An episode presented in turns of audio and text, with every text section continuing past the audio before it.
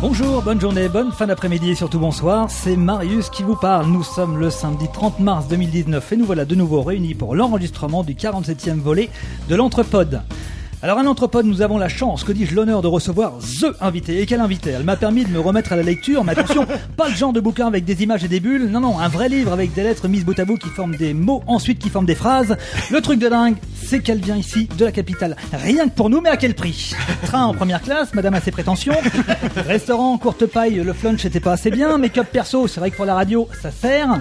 Boîte de pépito, macaron de chez Ozu. Chauffeur privé de la gare jusqu'à ici. Et je ne vous parle même pas de la privatisation du rêve de l'escalier. Pour un, pour un passage éclair, monsieur Rêve ne donne pas sa coquille. Ça va Ça te dérange pas de foutre l'équipe sur les rotules? Hein? Non, non, j'ai l'habitude. Euh, euh, bon, elle en vaut quand même la peine. C'est un plaisir de la recevoir à notre micro. La prestigieuse, la formidable, l'incontournable, la déesse des ouvrages. J'ai nommé Mélanie Fazi. Alors Mélanie, hein, tu es ici un peu grâce à lui, même carrément grâce à lui. Je le revois encore surexcité comme jamais. L'idée de ta venue quand nous étions en train de préparer les émissions, parce que oui, on bosse en amont, on est assez pro comme tu peux le voir. Alors lui, waouh, vous allez jamais deviner qui c'est qui est la prochaine invitée d'Anthropode, moi. Mais merde, qui c'est C'est qui? Ne laisse pas ce suspense détruire notre amitié. Lui, Mélanie Fazi, moi, waouh, c'est carrément génial. C'est qui Lui, mais, Mélanie Fazi, c'est pauvre inculte descendance de forain. Mélanie Fazi, c'est c'est l'écrivaine en devenir. C'est une passion cachée au plus profond de moi. C'est un puits de culture. Et là, on l'a arrêté parce qu'il allait se liquéfier. J'ai nommé Lulu. Bonjour. Et voilà qui est bien content également de ta venue. hein. Il est habitué de nous présenter des, des choses toujours plus fun les unes que les autres, hein, comme euh, être seul dans une barque au milieu de l'océan sans rame et sans vent, du trop célèbre Rémi Lajoie. Ou alors partons pour une balade nocturne près de la falaise. Tu vas voir, c'est bien de Jean, ça sent la fin. J'ai nommé Christophe. Hello. Alors, tu feras attention après de toi, je sais que tu es une passionnée des déesses et, et des dieux, mais attention, cette voix céleste qui peut arriver quelquefois avec un léger dérèglement, c'est-à-dire que tu pourrais penser que ton casque ou ton jack a un souci, mais non, rien de tout ça, c'est tout naturel et comme quoi la nature a ses aberrations. J'ai nommé Bidouille. Et celle-là, quand même, elle est, elle, elle- elle est forte, celle-ci. hein. Je pense que tu finiras pas l'émission. Lui est le spécialiste des personnes talentueuses à faire venir dans notre bonne vieille de Rouen. Faut croire que pour un coup, il soit passé à côté de toi, Mélanie. Comme quoi, la vision n'est pas donnée à tout le monde. Le Dominique Besnéard de la région de Quincampoix, le Michel Drucker d'Estoville. Il a été rédacteur en chef de Letterie Magazine et l'Écho des Fumiers. Il a des parts dans le Neuchâtel, comme d'habitude. J'ai nommé Freddy, qui brille par son absence. Mais il ne va pas tarder. Comédien, showman, artiste et humoriste, le visage légèrement rond et joufflu, tu aurais pu croire que derrière ce physique ingrat se cache une sorte de talent caché. Il s'est décelé derrière chaque invité la vérité, sa vérité plus ou moins agréable à entendre, mais tu devras subir car tu vas y passer. J'ai nommé Arnaud. Bonjour. À partir d'une graine, tu fais une fleur. À partir d'une goutte d'eau, tu fais un fleuve.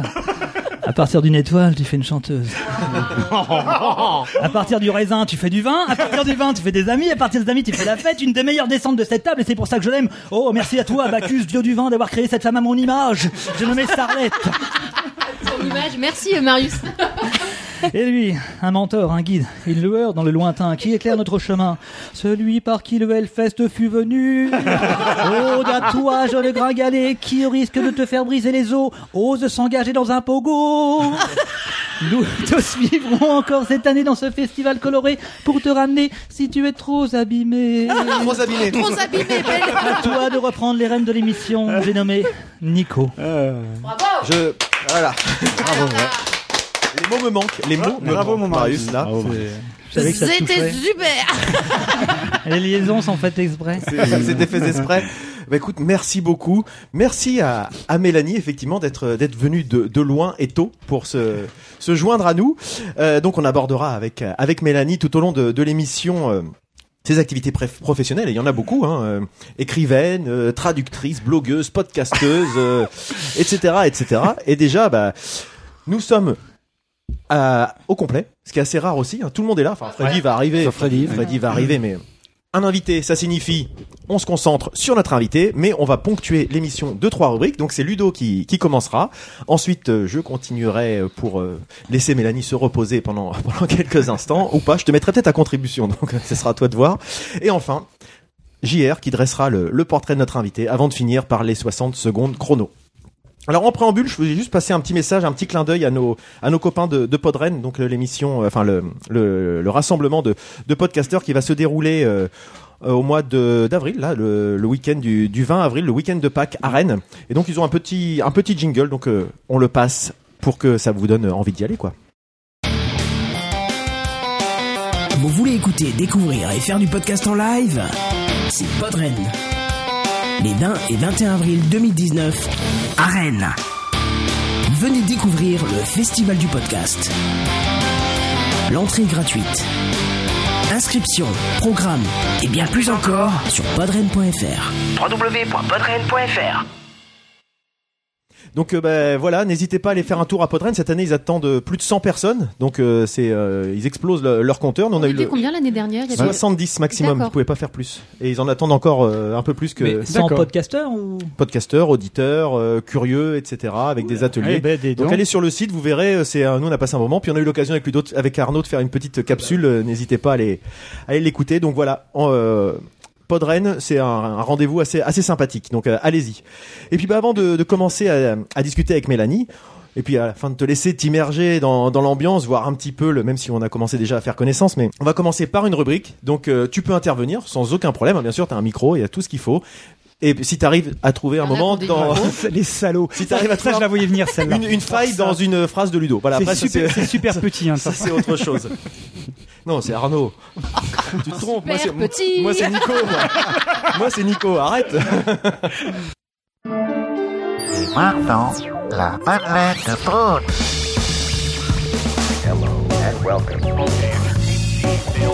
Il t'a, il t'a plu le film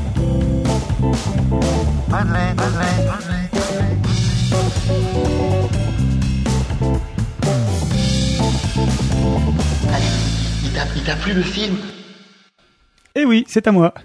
Alors euh, oui, pour Mélanie, pour t'expliquer un petit peu ce qu'est la Madeleine de Prout, euh, le- bah, un petit peu quand même. Le principe, c'est euh, bah, de choisir un film qui a, qui est, qui est en tout cas un film qui m'a parlé à un moment ou à un autre, et euh, dans lequel l'invité peut éventuellement se retrouver D'accord. ou pas. Voilà, exactement. Et aujourd'hui, je vais vous parler d'un film euh, euh, qui, a priori, euh, figure parmi les films de chevet de Mélanie, euh, et dont je trouve qu'il constitue une excellente introduction justement à ton univers, de mon point de vue évidemment, parce que tu peux tout à fait ne pas être d'accord, et c'est Les Autres d'Alejandro Amenabar, un film qui est sorti Ah oui, en alors. 2001. Ah oui, alors c'est pas celui que je croyais. C'est pas ce film que tu croyais, mais c'est pas très grave. Alors pourquoi, pourquoi je vais vous parler On s'en fout. Alors, il- Et ta gueule Alors pourquoi je vous parle de ce film? Alors déjà, déjà, est-ce qu'il y a Je voudrais juste savoir avant, est-ce que tout le monde a vu ce film ou pas autour Oui, de cette oui, table? Oui, priori, oui. je pense que Oui, c'est. oui, oui. Donc Oui, on est trois fois. Ben voilà, très bien. Attention Alors, au spoiler quand même. Il l'a pas vu. Marius n'a pas vu. Cela étant, cela étant, je ne vais pas spoiler le film. Euh, on va être, on, on va y arriver quand même. En même temps, c'est pas En deux grave. mots, bon. l'histoire, oui, voilà, mais je vous, je vous donne un petit peu quelques, un petit peu l'histoire. Alors l'histoire, en 1945, alors que son mari est parti à la guerre, Grace, une jeune femme pieuse, élève seule ses deux enfants dans un manoir isolé sur l'île de Jersey. Atteint d'une maladie obligeant les enfants à se protéger de la lumière du jour, ces enfants vivent reclus, en fait, dans une semi-obscurité, dans cette immense demeure euh, où la mère a, mis en place des règles extrêmement strictes euh, où les enfants sont tenus sur des règles à aller dormir à des heures précises, à manger à des heures précises, euh, ou à fermer les portes, à verrouiller les portes à chaque passage. Donc il y a, une espèce de, chape un petit peu comme ça, très pesante sur, leur mode de vie. Elle est toute seule et elle décide de passer une annonce, puisqu'en fait une annonce pour avoir des domestiques, parce qu'elle souhaite avoir du monde pour l'aider. Parce qu'en fait les précédents domestiques bah, se sont enfuis en pleine nuit et ne sont jamais revenus. Elle n'a jamais su pourquoi ces domestiques étaient partis. Il se trouve qu'à ce moment-là, trois personnes se présentent à la porte pour proposer leur service. Et bah, compte tenu de cette situation, en fait, euh, Grace décide de les faire rentrer et de les embaucher. Et c'est à ce moment-là que l'histoire commence vraiment et qu'on va dire que les choses vont prendre une tournure pour le moins inattendue. Et, mais je souhaite pas forcément en dire plus, au moins sur, euh, sur le pitch, pour les gens qui voudraient découvrir la suite du film qui va quand même partir un peu En en cacahuète. sucette. Alors pourquoi pourquoi je parle de ce film et pourquoi je conseille ce film euh, aux gens qui ne l'auraient pas vu? Alors il y a plusieurs choses, mais pour moi ce qui m'a vraiment vraiment vraiment euh, interpellé dans ce film-là et je l'ai revu à nouveau hier soir euh, parce que euh, pour me réimmerger dedans, moi c'est énormément déjà première chose c'est l'atmosphère de ce ce film-là que je trouve assez incroyable. En fait tout le film, alors c'est un huis clos en réalité, tout le film se déroule dans cet immense manoir. Mais un manoir qui est noyé, alors un manoir qui est noyé dans une campagne, mais noyé dans un brouillard. Les jeux de quasi- lumière, ah ouais, c'est Exactement, formidable. exactement. Alors déjà, déjà à l'extérieur, c'est un brouillard quasi permanent qui entoure toute la maison, qui donne ce côté opaque et très, et très, euh, je dirais, euh, en fait, à la fois cotonneux et enfermé. C'est presque des nuances de gris en fait. euh, Et tout à fait. J'aurais pas pensé aux 50 nuances de gris, mais tu as le droit de faire cette référence que je trouve assez, assez géniale, assez, assez. tu as tout à fait raison. Oui, exactement.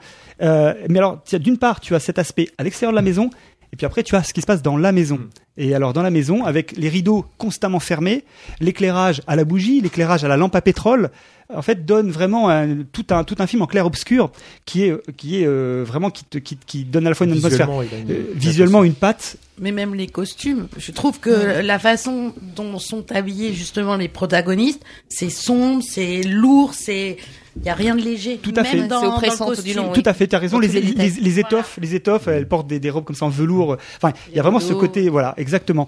Et euh, comme je disais, euh, donc tout le monde s'é- s'éclaire à cette lampe. Bref, il y a une espèce d'ambiance, alors que je vais qualifier entre guillemets de gothique. Euh, le film se passe en 1945, euh, mais l'ambiance a un côté parfois très 19e siècle. Et en fait, ça s'explique après. Je, je, je- j'en dirai quelques mots après. Et alors, ce qui est assez génial, c'est que déjà cette ambiance, cette ambiance qui est déjà très sombre, bon bah va en fait carrément virer à l'inquiétant, euh, pour pas dire plus, puisque avec l'arri- l'arrivée des trois domestiques, vont, euh, je dirais, euh, plusieurs phénomènes étranges vont commencer à survenir. Je parle plus pour Marius parce que du coup Marius tu n'as pas vu le film, donc c'est bien, j'ai quelqu'un qui l'a pas vu. Et des phénomènes étranges, des phénomènes inexpliqués. La, la, la petite, puisqu'en fait il y a un garçon et une fille, la fille voit des fantômes. Elle voit des fantômes, euh, alors que ne voit pas les autres. Elle les voit. Par contre, la mère, elle entend des voix, elle entend des bruits au-dessus, des bruits qu'elle ne s'explique pas. Les portes qui sont fermées à clé s'ouvrent brutalement, se referment. On entend quelqu'un qui joue au piano dans une pièce. C'est une scène extrêmement marquante, en tout cas de mon point de vue du film. Et quand on rentre, il n'y a personne.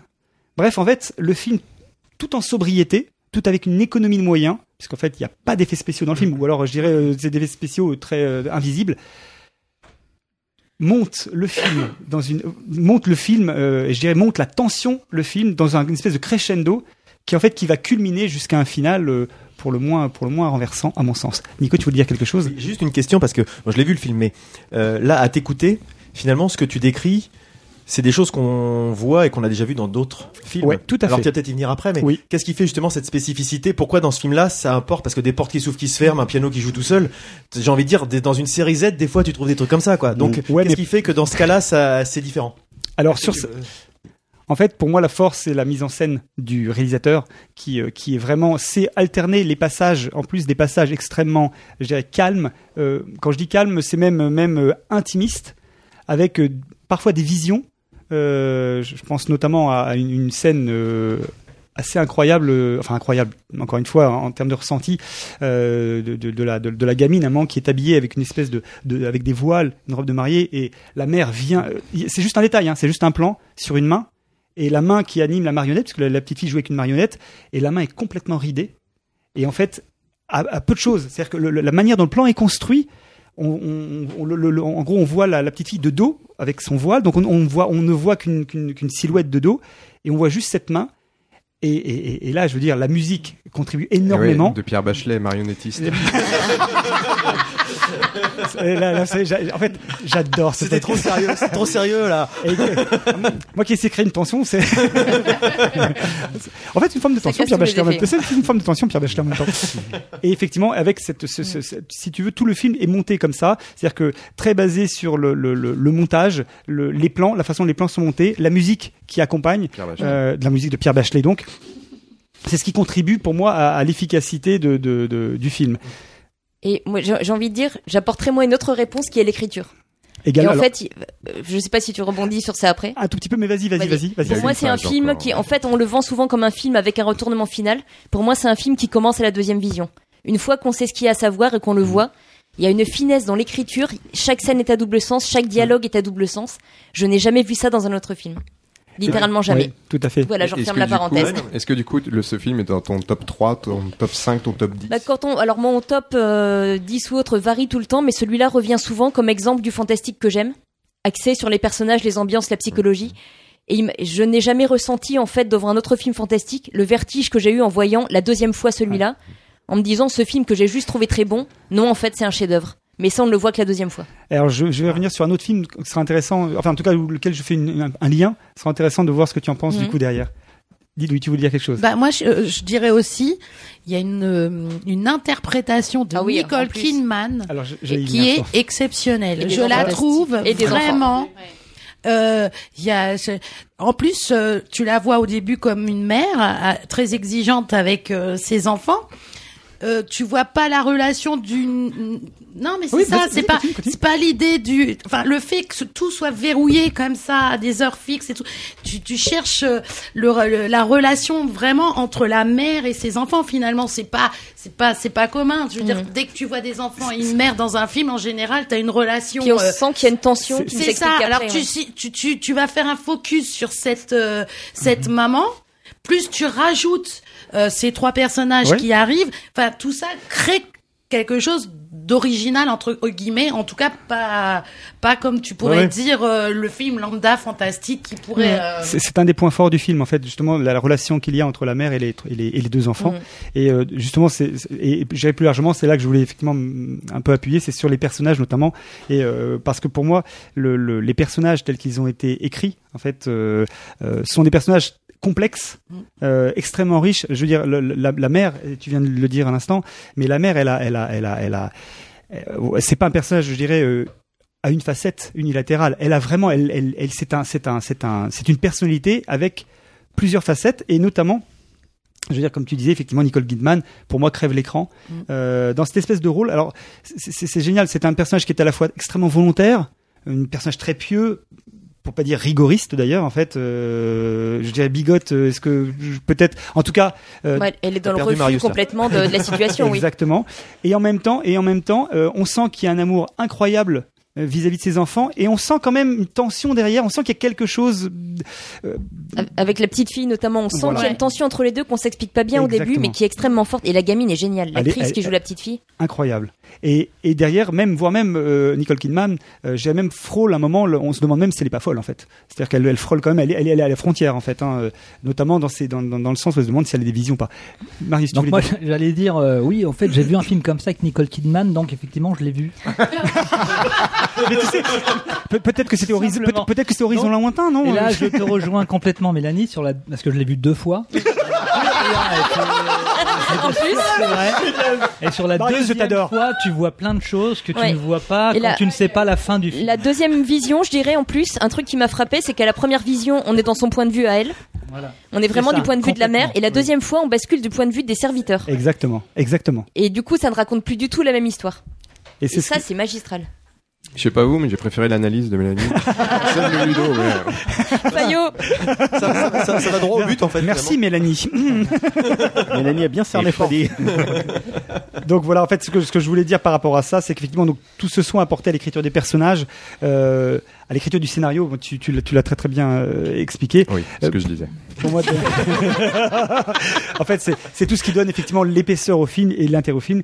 Et pour moi, c'est ce qui constitue aussi à, à, à, à- à monter de manière finalement très très subtile, parce que le film est très subtil, à monter cette tension et, euh, et ce suspense. Et justement, sans aucun effet euh, grand guignolesque, sans aucun effet euh, tape à l'œil. Euh, et cette tension qui, en fait, en- comme on l'a dit, euh, culmine, mais vers une conclusion, là encore, que je ne souhaite pas révéler, parce que ce serait dommage, mais qui est vraiment, euh, qui, qui, qui, qui prend tout son sens. Alors, ju- juste euh, quelques petites infos autour du film, euh, histoire de, on va dire quelques fun facts. Il n'y a pas grand C'est chose. pas très fun. C'est pas très fun. En fait, j'ai pas beaucoup de- de- d'anecdotes particulières. Si ce n'est quand même que, euh, faut savoir que ce film a été produit, coproduit par Tom Cruise. Euh, c'est une coproduction espagnole euh, amé- américaine. Monsieur Kidman à l'époque, non? Et Monsieur Kidman, est-ce qu'il Oui. Oui, oui, 2001, Oui, oui, je ouais, pense, il était, il était. Mais il n'était pas que coproduit par Tom Cruise. À votre avis, par L'église euh, de Scientologie. Pe- Petit quiz rapide, mais comme ça. euh, à votre avis, par qui d'autre ou en tout cas, euh, oui, euh, C'est une institution ou c'est des une personne une personne, on va dire. Ah, en fait, en fait, Weinstein. Exactement. Oh, merde. Une coproduction. J'allais dire, oh merde. Quand j'ai vu le générique, je me dis, ah, quand même. oh, flûte. Non, en mais fait, pour qu'il pose il- la question, je savais qu'il fallait chercher dans un truc par un les, peu. euh, par les frères Weinstein, effectivement. Alors le film est inspiré euh, en partie, en partie de la nouvelle. euh, alors je pense Mélanie connaît le Tour des Le tour des Crous, inspiré, disons, dans l'ambiance et le fait que euh, le fait le décor, l'ambiance et Voilà. le fait qu'il s'agisse pas d'enfants. l'histoire, mais pas l'histoire. Ah, Le fait qu'il s'agisse de deux enfants. Exactement. Je l'ai lu en Qui est, cinquième. le qui est en fait.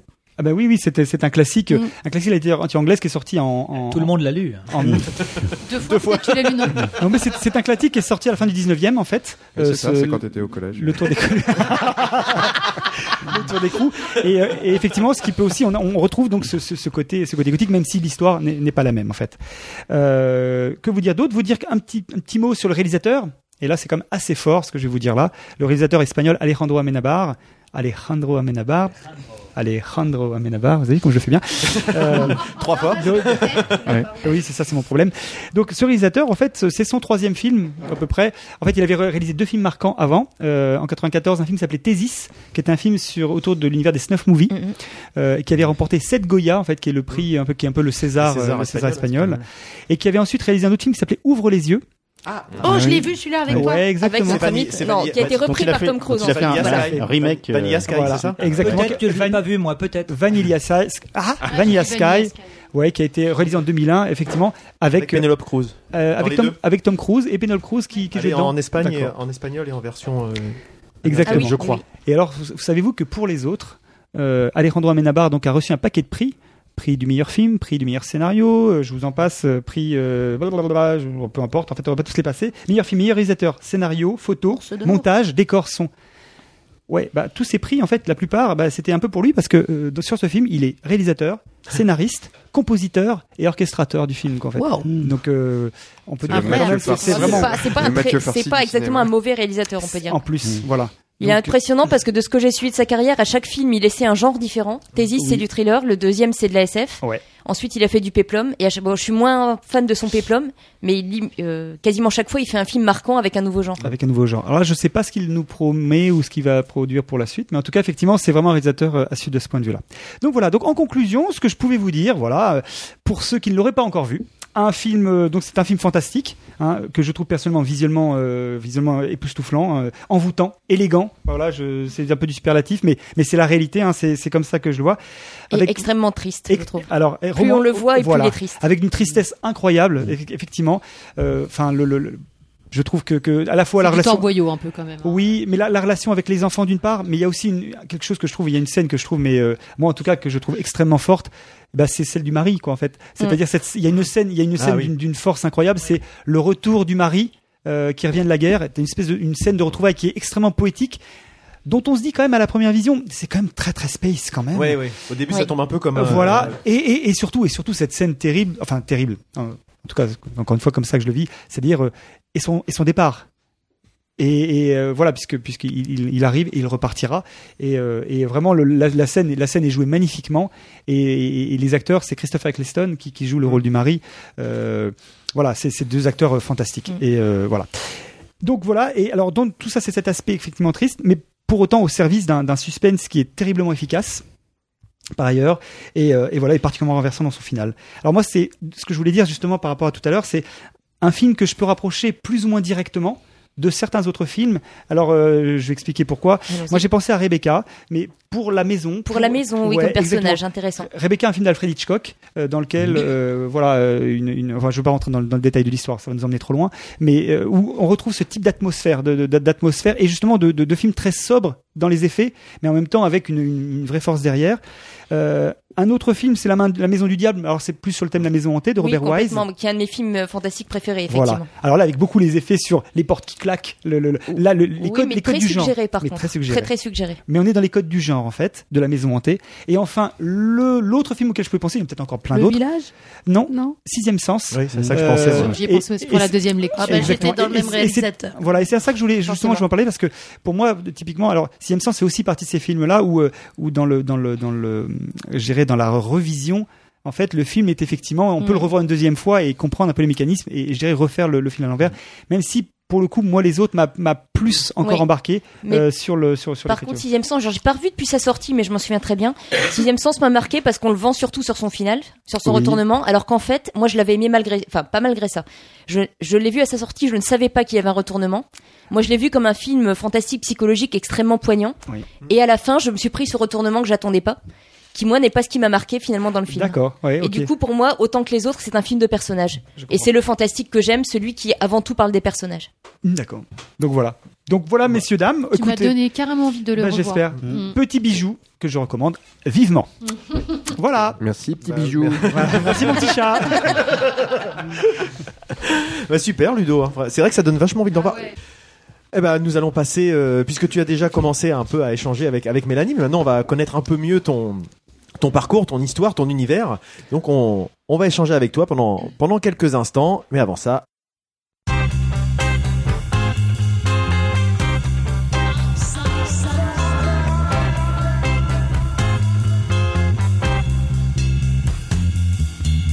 Tu peux rester. Pas de problème. Je suis même content que tu sois venu chez nous. J'aimerais bien que tu restes. On va manger des chips.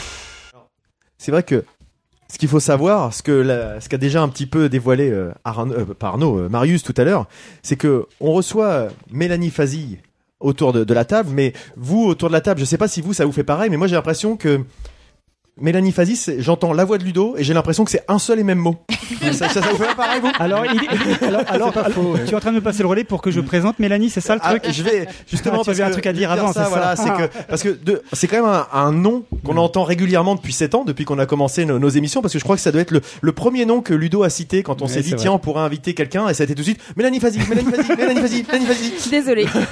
Oh non, faut Ah bah non, c'est très bien, au C'est- contraire. c'est- eux que j'emmerde en fait. hein. On est, on est ravis et puis non ça nous et à chaque fois il avait un peu les étoiles dans les yeux comme tu peux voir là Bah oui, c'est vrai, je suis content, je suis content. pétille, un peu comme maintenant Euh, et puis bah là je suis donc Juste euh, en introduction, je voulais dire que je suis ravi de réaliser ce rêve de Ludo et de, Écoute, merci, de le partager euh, merci, avec toi. Ludo. Voilà. Donc je te laisse, euh, Voilà. je Di- te laisse faire la, Ben oui, la parce que présentation. parce que Ça fait di- 7 ans que sa fiche est prête.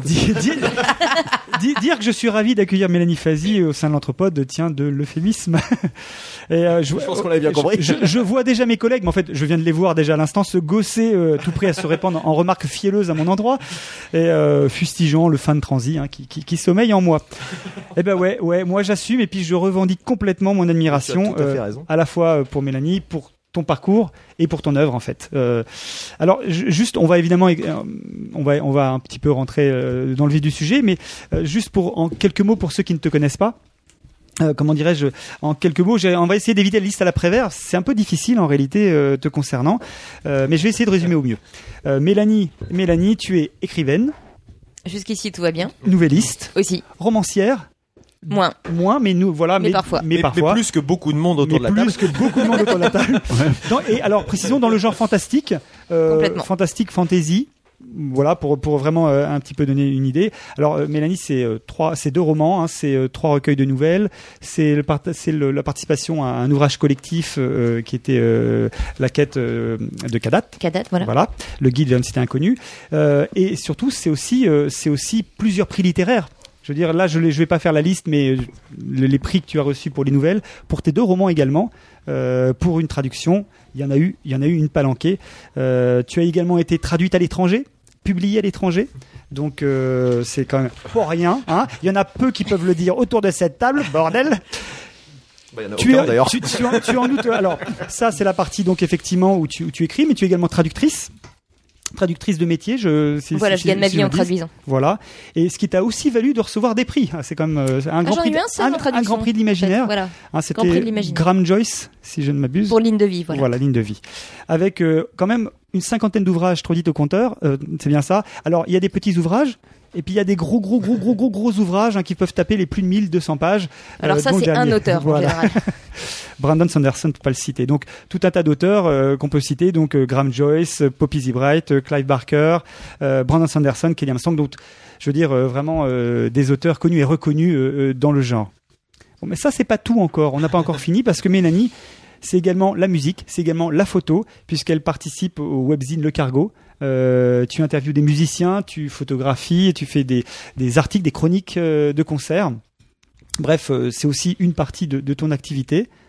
Mais c'est pas tout encore parce que tu fais aussi s'arrête jamais. tu, tu fais aussi partie d'un collectif euh, de Deep Ones hein, euh, qui en fait propose des spectacles de lecture musicale où et là tu, tu, tu nous expliqueras tout à l'heure euh, tu, tu peux raconter des nouvelles, des histoires sur évidemment sur euh, avec avec un fond musical qui est joué qui est joué derrière par par tout un groupe. Euh, mais tu écris aussi des textes de chansons, mais c'est comme un, un truc de dingue. Starlet, euh, j'ai trouvé quelqu'un pour Ah, ça, je l'ai fait une fois. Je l'ai fait une fois. pour pour un groupe. Un donc, album euh, de groupe de, un de métal progressif en anglais. Ah bah voilà, Oh, tu ça vois, ouais, ça. ouais, carrément. C'était techniquement compliqué, mais très intéressant. Très intéressant. Et enfin, tu, bah, n'oublions pas non plus procrastination. Euh, procrastination qui, qui est quand même le podcast euh, sur l'écriture que tu animes avec avec tes tes, bah, tes complices hein, euh, Laurent Genefort et puis Lionel Davoust euh, et donc Qu'on euh, salue. que, que- voilà Bah, bien sûr. Que je salue au passage. podcast complètement consacré à l'écriture et enfin enfin enfin et peut-être il y a d'autres choses mais enfin euh, euh, tu as sorti récemment euh, ton premier ouvrage de non-fiction euh, qui s'appelle Nous qui n'existons pas, qui est en fait un témoignage personnel sur autour de, de la norme et de la différence, et euh, qui est paru chez Dystopia. Voilà pour toutes ces excellentes raisons. Euh, nous, sommes, nous, sommes, nous sommes ravis de t'accueillir euh, et autant dire que nous n'aurons pas assez de, de trois semaines pour évoquer tout ça. Donc, euh, on va, on va, on- on va Donc, donc, nous allons faire court. on va donc oublier le train de 17h58. On te garde trois semaines, on t'enchaînera. On a, on a des croquettes, on a tout ce qu'il faut. Comme ça, on va pouvoir rentrer et raconter. Bon, tout je ça pense que mon chat va prévenir la police. Alors ça marche. en tout cas, on est ravis de t'avoir. Oh, et s'ils je- la trouvent, parce qu'ils sont occupés Ben, aujourd'hui, hein, les policiers. Sache en tout cas effectivement, comme disent les collègues, effectivement, je, je suis, je, je suis très ravi de t'avoir parmi nous, mais je pense que tout le monde est, est- est ravi de t'avoir parmi nous. Voilà, bienvenue parmi nous. Voilà. Merci. Et arrête de taper sur la table. D'accord, Ludo. mais c'est pas, moi. C'est- c'est pas moi, c'est Marius, je le vois depuis tout à l'heure. Oh, excuse-moi, t'étais là. Je, je- Et, et j'ajouterais, si tu permets, Ah bah oui. une petite ligne à ce- cette, pré- cette présentation qui a bien fait. Mais je- Mélanie Fazi est un monstre. Oui, ça, ça, ça C'est m'a été dit par un ami. Voilà, c'est pas moi qui le dis. C'est pas moi qui le dis. Michel Pagel dans la, Ah la préface de Serpentine qui dit ça. Euh, on peut peut-être commencer par ça. Pour- Bon, c'était pourquoi il y a, elle dit il y a ça 15 ans, il y a prescription. C'était tout à fait amical ou Euh, c'était tout quel à fait sens, amical, euh, en quel fait. sens on donne à ce petit qualificatif? Bah, tout bêtement, alors que j'essaie de me rappeler parce qu'effectivement ça fait 15 ans, c'était, je lui avais demandé la préface pour mon recueil Serpentine. Et c'était pour dire qu'il avait été impressionné par mes textes en fait et que je me souviens d'une discussion qu'on avait eue où je lui disais ben moi j'ai une frustration c'est que l'écriture c'est quand même beaucoup moins marquant que le cinéma ou la musique ou autre. Et le quasiment le lendemain il lit un de mes textes en disant euh, bon bah je reviens sur la discussion d'hier. En fait je viens de me prendre une claque en lisant un de tes textes. Et qu'il n'était pas d'accord avec euh, avec ce que je disais. Et que euh, en tout cas à ce moment-là il lisait tous mes textes. Quand je les terminais je lui envoyais et que plusieurs fois il avait été assez impressionné c'était plus par rapport à ça C'est un peu la classe. par rapport au fait qu'il trouvait qu'il y avait un certain impact euh, qui contredisait ce que je lui avais dit comme quoi le cinéma était plus fort que la littérature et du coup il avait choisi ce- cet angle-là voilà Oui, bien évidemment, on n'a pas affaire à un monstre dans le sens premier du terme. bah, vous n'en savez rien c'est vrai enfin Peut-être que oui, on se fait une fausse image. En tout cas, c'est bien de le préciser. Fred. Pour le poditeur qui n'a pas Ouais. l'image. C'est ça. Mais on va- Marius prend des photos pour ça. Non? Alors moi je vais attaquer de Vas-y, vas-y. parce qu'on va lancer le. Donc en fait Mélanie, on va commencer par une question mais bateau de chez bateau parce que je sais que tu adores les questions bateau. C'est comment on en arrive là? Et donc euh, on va pas refaire toute l'historique mais quand même un petit peu, c'est-à-dire à un moment euh, nous ce qui nous intéresse c'est de comprendre un petit peu la mécanique Un parcours, quoi. et le parcours en fait. alors comment on arrive où exactement? Parce que Oui, c'est vrai, la question n'est pas la même selon le, C'est vrai. le moment comment t'es arrivé à Rouen? Le train, le- alors j'ai pris le train à la gare. Saint-Lazare En fait, comment on initie un moment, comment on décide si on le décide D'orienter de, une de- d'orienter une carrière, c'est déjà de devenir, de- d'avoir ce, ce- ce souhait ou pas de devenir écrivaine. Quelles Et études aussi d'abord euh, Oui, tout à fait. En fait, ce parcours, en fait, qui t'a amené à, à, je dirais, à écrire, faire publier ta première nouvelle et ensuite à te lancer dans une, dans un parcours professionnel. Bah, le parcours c'est intéressant parce qu'en écoutant justement tout ce descriptif, je me faisais la réflexion que ce sont des moments et à un moment donné il y a un projet qui se fait, à un autre moment il y a autre chose qui Une se fait opportunité. et je fais ça. pas oui, euh, pas forcément tout ça en même temps en fait. D'accord. Il y a des choses que j'ai arrêtées ou ralenties. euh. Ah oui, qui sont faits rapport par à- étapes. Voilà, je, je suis beaucoup moins, euh, je fais beaucoup moins de photos autour de la musique par exemple en ce moment. Euh, mais je suis très active dans procrastination, mais pas tout en même temps. Euh, alors donc euh, revenir en arrière, comment on arrive là? Bonne question. Euh, en étant fascinée par l'acte de création depuis que je suis petite, l'envie de faire quelque chose de créatif et vraiment de me dire, euh, quand je regarde euh, des, enfin, je lis des livres, je regarde des films ou autres, l'idée qu'il soit possible de faire ça aussi soi-même. Vraiment l'idée de fabriquer quelque chose de créatif, ça me fascine depuis depuis que je sais lire en fait quasiment. Ouais. Et euh, ayant baigné dans les livres depuis que je suis petite, bah forcément à un moment donné, à force de lire, on a envie de faire la même chose. C'était ça ou le dessin, et puis à 17 ans, ça s'est orienté vers l'écriture. Et je sais pas, de fil en aiguille, à un moment donné, j'ai eu un texte qui a été publié, puis j'ai commencé à traduire, puis tra- le- voilà, ça s'est enchaîné comme ça. Comment tes études Parce que tu as effectivement tu as suivi des études pour euh, d'anglais, je crois. Plutôt anglais, oui. Et en fait, euh, l'écriture est arrivée en termes d'étapes après euh, avoir démarré le, le- le travail dans la traduction, ou c'est quelque chose que tu la traduction est arrivée après C'est plutôt Le- l'inverse. C'est qu'en fait, l'écriture m'intéresse. Je m'y suis mise sérieusement à 17 ans, mais depuis que je suis petite, j'ai eu des périodes où j'essayais un peu d'écrire. Et euh, il s'est trouvé que j'étais intéressée par la langue anglaise, qui était ma matière préférée. Et on n'était pas très renseigné sur les métiers qu'on pouvait faire. Et en gros, c'était soit tu deviens prof, Voilà. soit tu travailles dans une entreprise euh, orientée vers l'international, mais il n'existe rien d'autre.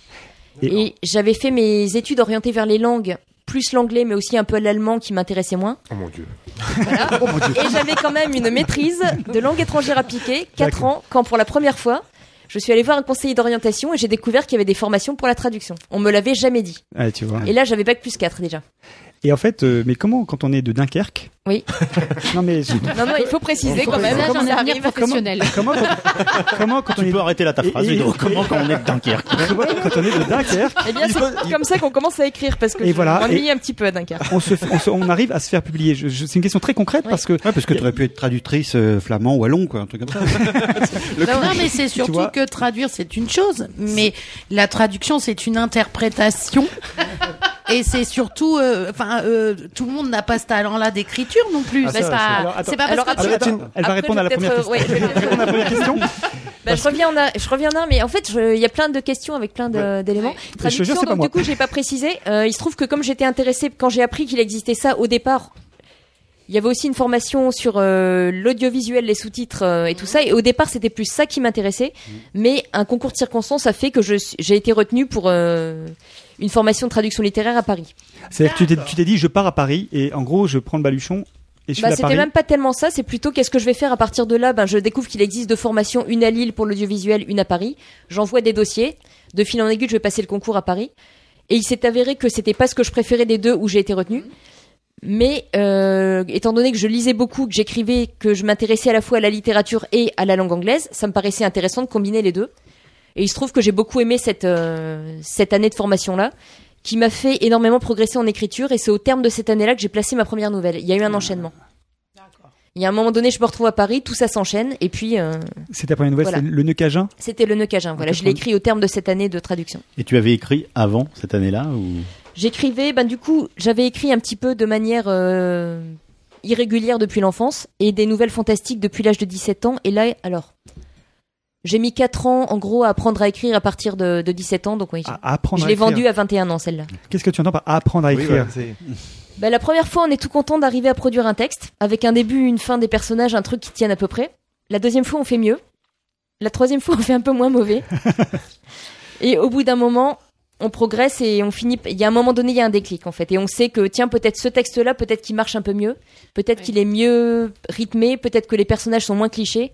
À un moment donné, je l'ai senti en fait. Peut-être que tu laisses plus les ambiances euh, euh, avec le, du suspense, Oui. intégrer du suspense, des choses comme ça. Bah, c'est ça, on apprend. La première fois, c'est vraiment euh, j'essaie une histoire avec un début, une fin. euh, bon. Cohérente, voilà. Après, on apprend. J'avais une théorie, c'est qu'on apprend d'abord à développer.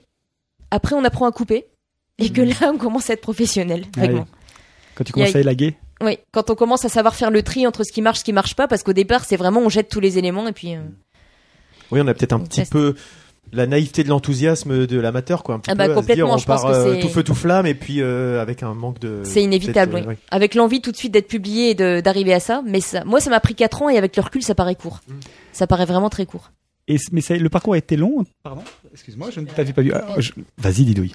Et du coup, tu dis que tu as eu le déclic. Et qu'est-ce qui fait qu'on dit, euh, je veux être édité maintenant. Je veux voir si ça va marcher ou. euh, En fait, ça a été l'inverse, c'est que moi, depuis que, mais même quand j'étais petite et que je dessinais, j'avais cette idée à chaque fois, euh, tiens, je veux faire de la BD plus tard, tiens, je veux, pour, je me projetais pas faisant ça comme métier.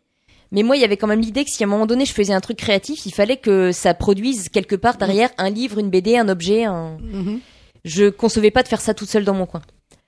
Et du coup, euh, la, la nouvelle en question, je l'ai envoyée à une revue. Et c'était, euh, avant ça, j'avais essayé des concours, j'avais pas été retenue avec euh, en étant persuadée que ah bah non on publie tout le temps les mêmes et non c'était juste que j'étais pas pas Oui, au point ouais. Mhm. mais il y a un texte où j'ai senti j'avais l'intuition que ça marchait un peu mieux mais j'ai quand même été sidérée quand j'ai eu le retour positif de, de la revue c'est très dur de se rendre compte que si on, on a quand même atteint un niveau pour être publiable. Et limite, on se dit non, un deuxième, ils vont se rendre compte que non, c'était pas. c'était pas ça. Syndrome de l'impost- l'imposteur, on appelle ça. C'est un peu ce que tu as, dû l'évoquer dans un, un procrastination euh, qui a été édité il y a quelques, enfin qui a été publié il y a quelques semaines. Il me semble que ça dit quelque Tout chose. récemment, justement, on en a parlé, oui. ce- Cette, cette inquiétude de se dire, euh, ils vont vite se rendre compte que c'est un coup de chance et euh, j'arriverai jamais à re- Mais refaire. on s'aperçoit quoi. qu'on est tous passés par là. Enfin, tous peut-être pas, mais beaucoup. Et le fait que tu, tu te sentes aujourd'hui euh, euh, légitime, en fait, est-ce qu'il y a une- un sentiment de légitimité ou pas du tout par rapport à ça? Il y a quelque chose qui fait qu'au bout d'un moment, la première fois qu'on est publié, on se dit bon, ça va se voir. Euh, au bout de quelques textes publiés, on commence à se dire que bon, voilà, j'en ai publié plusieurs, Bah, ça commence à être validé. Et après, il y a les retours des lecteurs. Et moi, je dirais que le point, le point de bascule, ça a été mon recueil Serpentine, qui a été vraiment très bien reçu. Et j'ai senti qu'il se passait un truc. Voilà. Plein de gens ont commencé à m'en parler. Qui est le premier recueil de nouvelles que tu as publié en fait. Voilà, c'est mon deuxième livre, mes premiers recueils. Voilà. Et, Et là, il s'est passé un truc. Et du coup, je me suis plus posé la question. C'était après, après la question bascule, c'est comment ne pas décevoir. Avec des critiques, avec des critiques Oui. dithyrambiques, parce que je, enfin, en plus, bon, évidemment, il y a la quatrième de couverture, c'est, c'est, mais en fait, il y a le, Le Monde qui avait fait, euh, il y a eu des papiers, il y a eu Oui, des papiers de, plusieurs, euh, euh, Et- donc, où il y a une forme de reconnaissance, en fait. Et euh. ju- justement, là, tu disais la première nouvelle publiée euh, 21 ans, c'est ça? Euh, elle est publiée quand j'avais 23, mais 23. est vendue à 21, oui.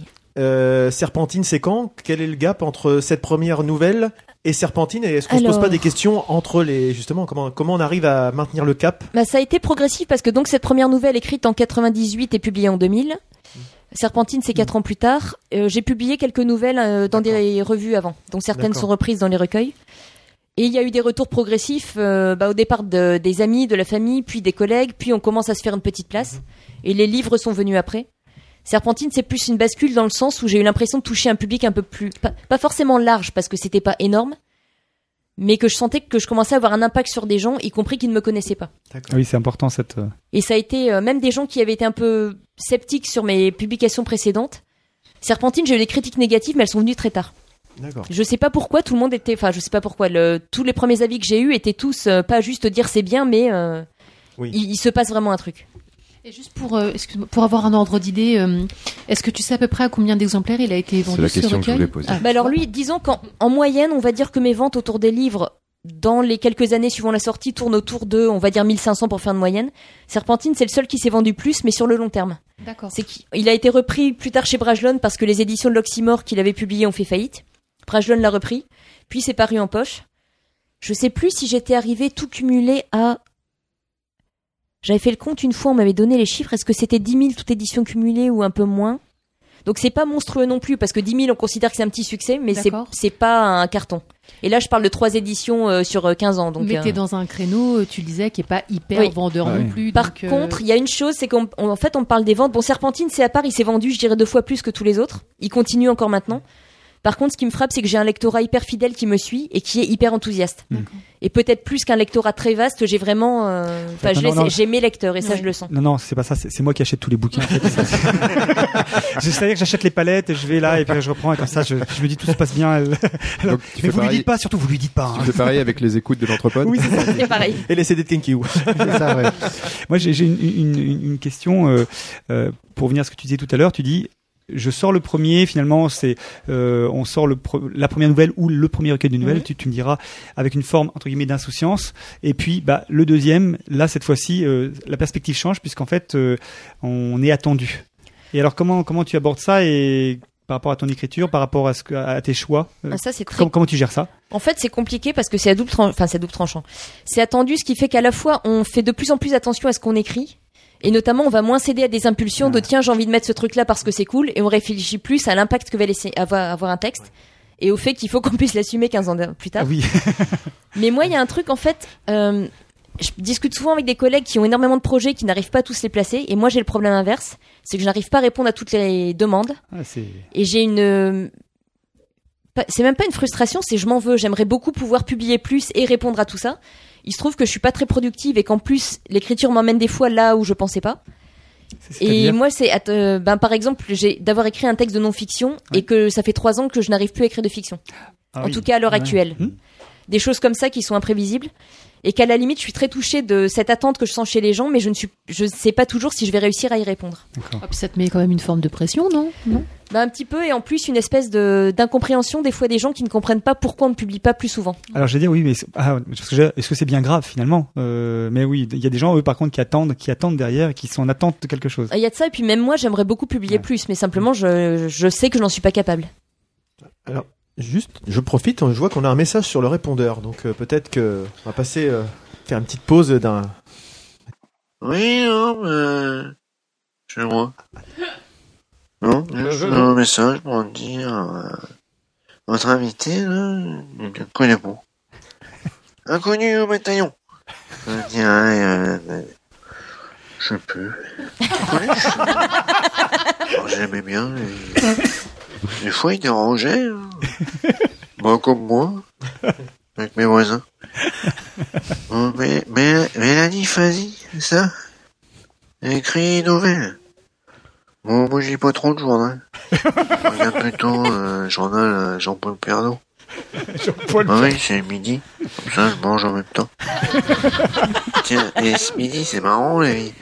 Je m'étais préparé des tripes à la, à la grenobloise. Et je... Non, je sais plus. Niçoise.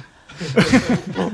Pendant que je mangeais mes tripes, Jean-Paul Perrault, il présentait une information sur un concours de tripes bien. Eh, ah oui, quand même. Bon, sinon, euh, sinon, bah, je rappellerai, parce que, bah, je, je sais plus, je voulais dire. Je rappellerai. Moi j'a- j'adore nos auditeurs en fait, ils sont fantastiques. Ça, ça donne un certain niveau. Ah bah oui. Toujours cet auditeur an- anonyme qui Cet nous auditeur laisse, anonyme. euh, ne pas. C'était mais- super constructif. Mais je crois qu'il y a une précision justement. Ah. Euh, oui, non. C'est, euh, je vois. en, en fait, c'était- bien euh, la niçoise. Allez, à plus. voilà. Eh Donc, très merci bien. auditeur anonyme, hein, n'hésitez pas à faire Ah, comme ouais. lui. Ou peut-être pour dire autre chose. en fait. parce que bon là on le fait parce que bon on, on fait pas de, de- on n'est pas sectaire mais quand même. euh, On pourrait faire Voilà. un tri avant.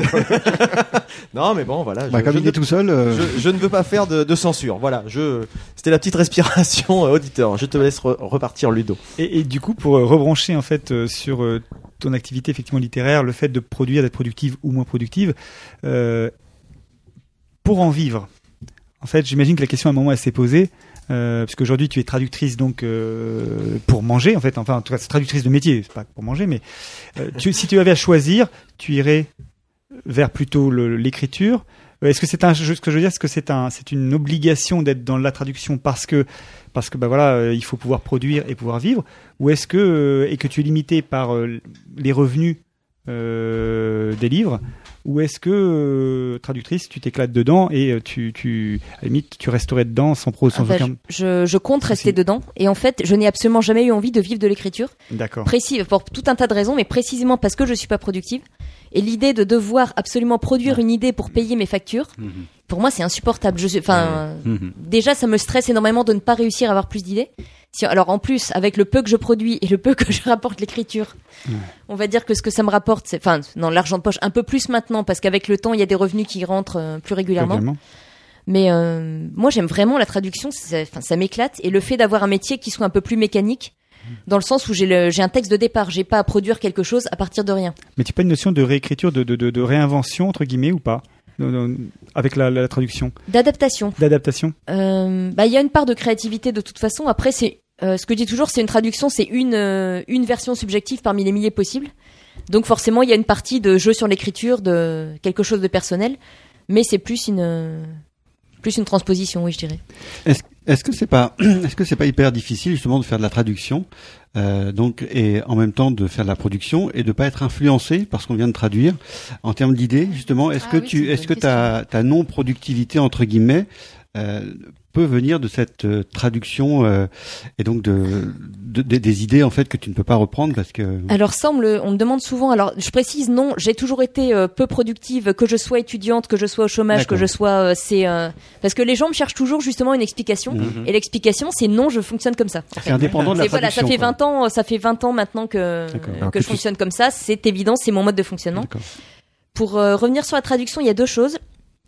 La première, c'est que ce que je traduis en tout cas en ce moment n'est pas du tout ce que j'écris. J'écris des sagas d'heroic fantasy, enfin je traduis des sagas d'heroic fantasy à rallonge, avec euh, création d'univers, euh, la faune, la flore, le système de magie. J'adore traduire ça, mais jamais j'écrirai ce genre d'histoire. Donc il y a ça d'une part, et d'autre part, moi l'influence, à la limite, je la recherche, et c'est quelque chose. euh, elle me vient plus souvent des films ou de la musique d'ailleurs, mais moi l'influence, je ne demande que ça que d'être influencé. Il se trouve simplement que quand je suis influencé par quelque chose, ça finit toujours par devenir mon truc à moi. Je le fais pas exprès. Si je veux écrire un texte, euh, j'ai déjà voulu écrire un texte à la Lovecraft euh, un peu effrayant, Mm. c'est devenu un truc un peu plus intimiste euh, à ma façon. Enfin, Mm. je ne demande qu'à être influencé, mais ça ne quelque part ça ne colle pas. Ça Donc, prend tu- pas sur moi. Tu le digères complètement et t'en fais ton truc. euh, Bah ça devient, c'est la limite ayant la peur de me répéter. J'aimerais bien peut-être partir sur des choses plus différentes, et en fait, ça revient toujours sur mon. sur, sur ton sur, Mon sur, propre sur ton propre sillon. Et à propos de la traduction, tout à l'heure, Ludo, dans la, dans la présentation, expliquait que tu avais euh, fait un roman qui avait été traduit.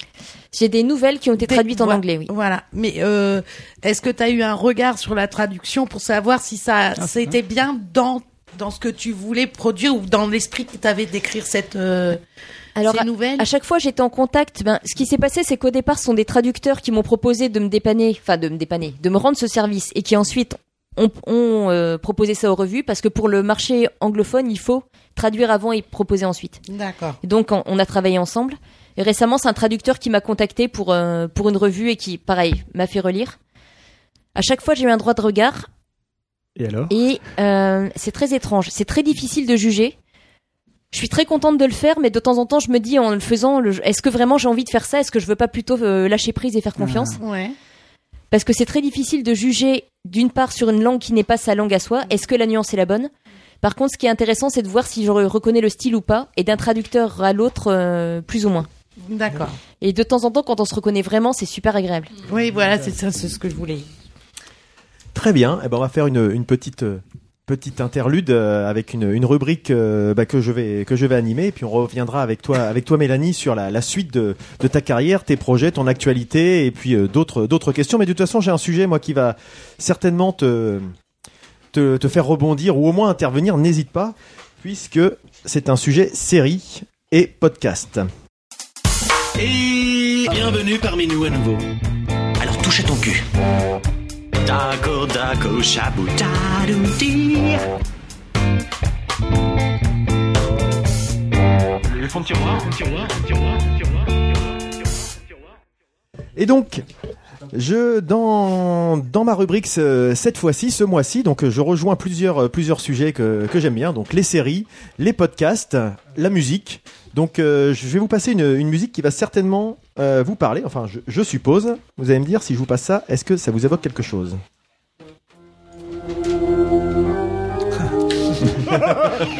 Bon bah oui alors.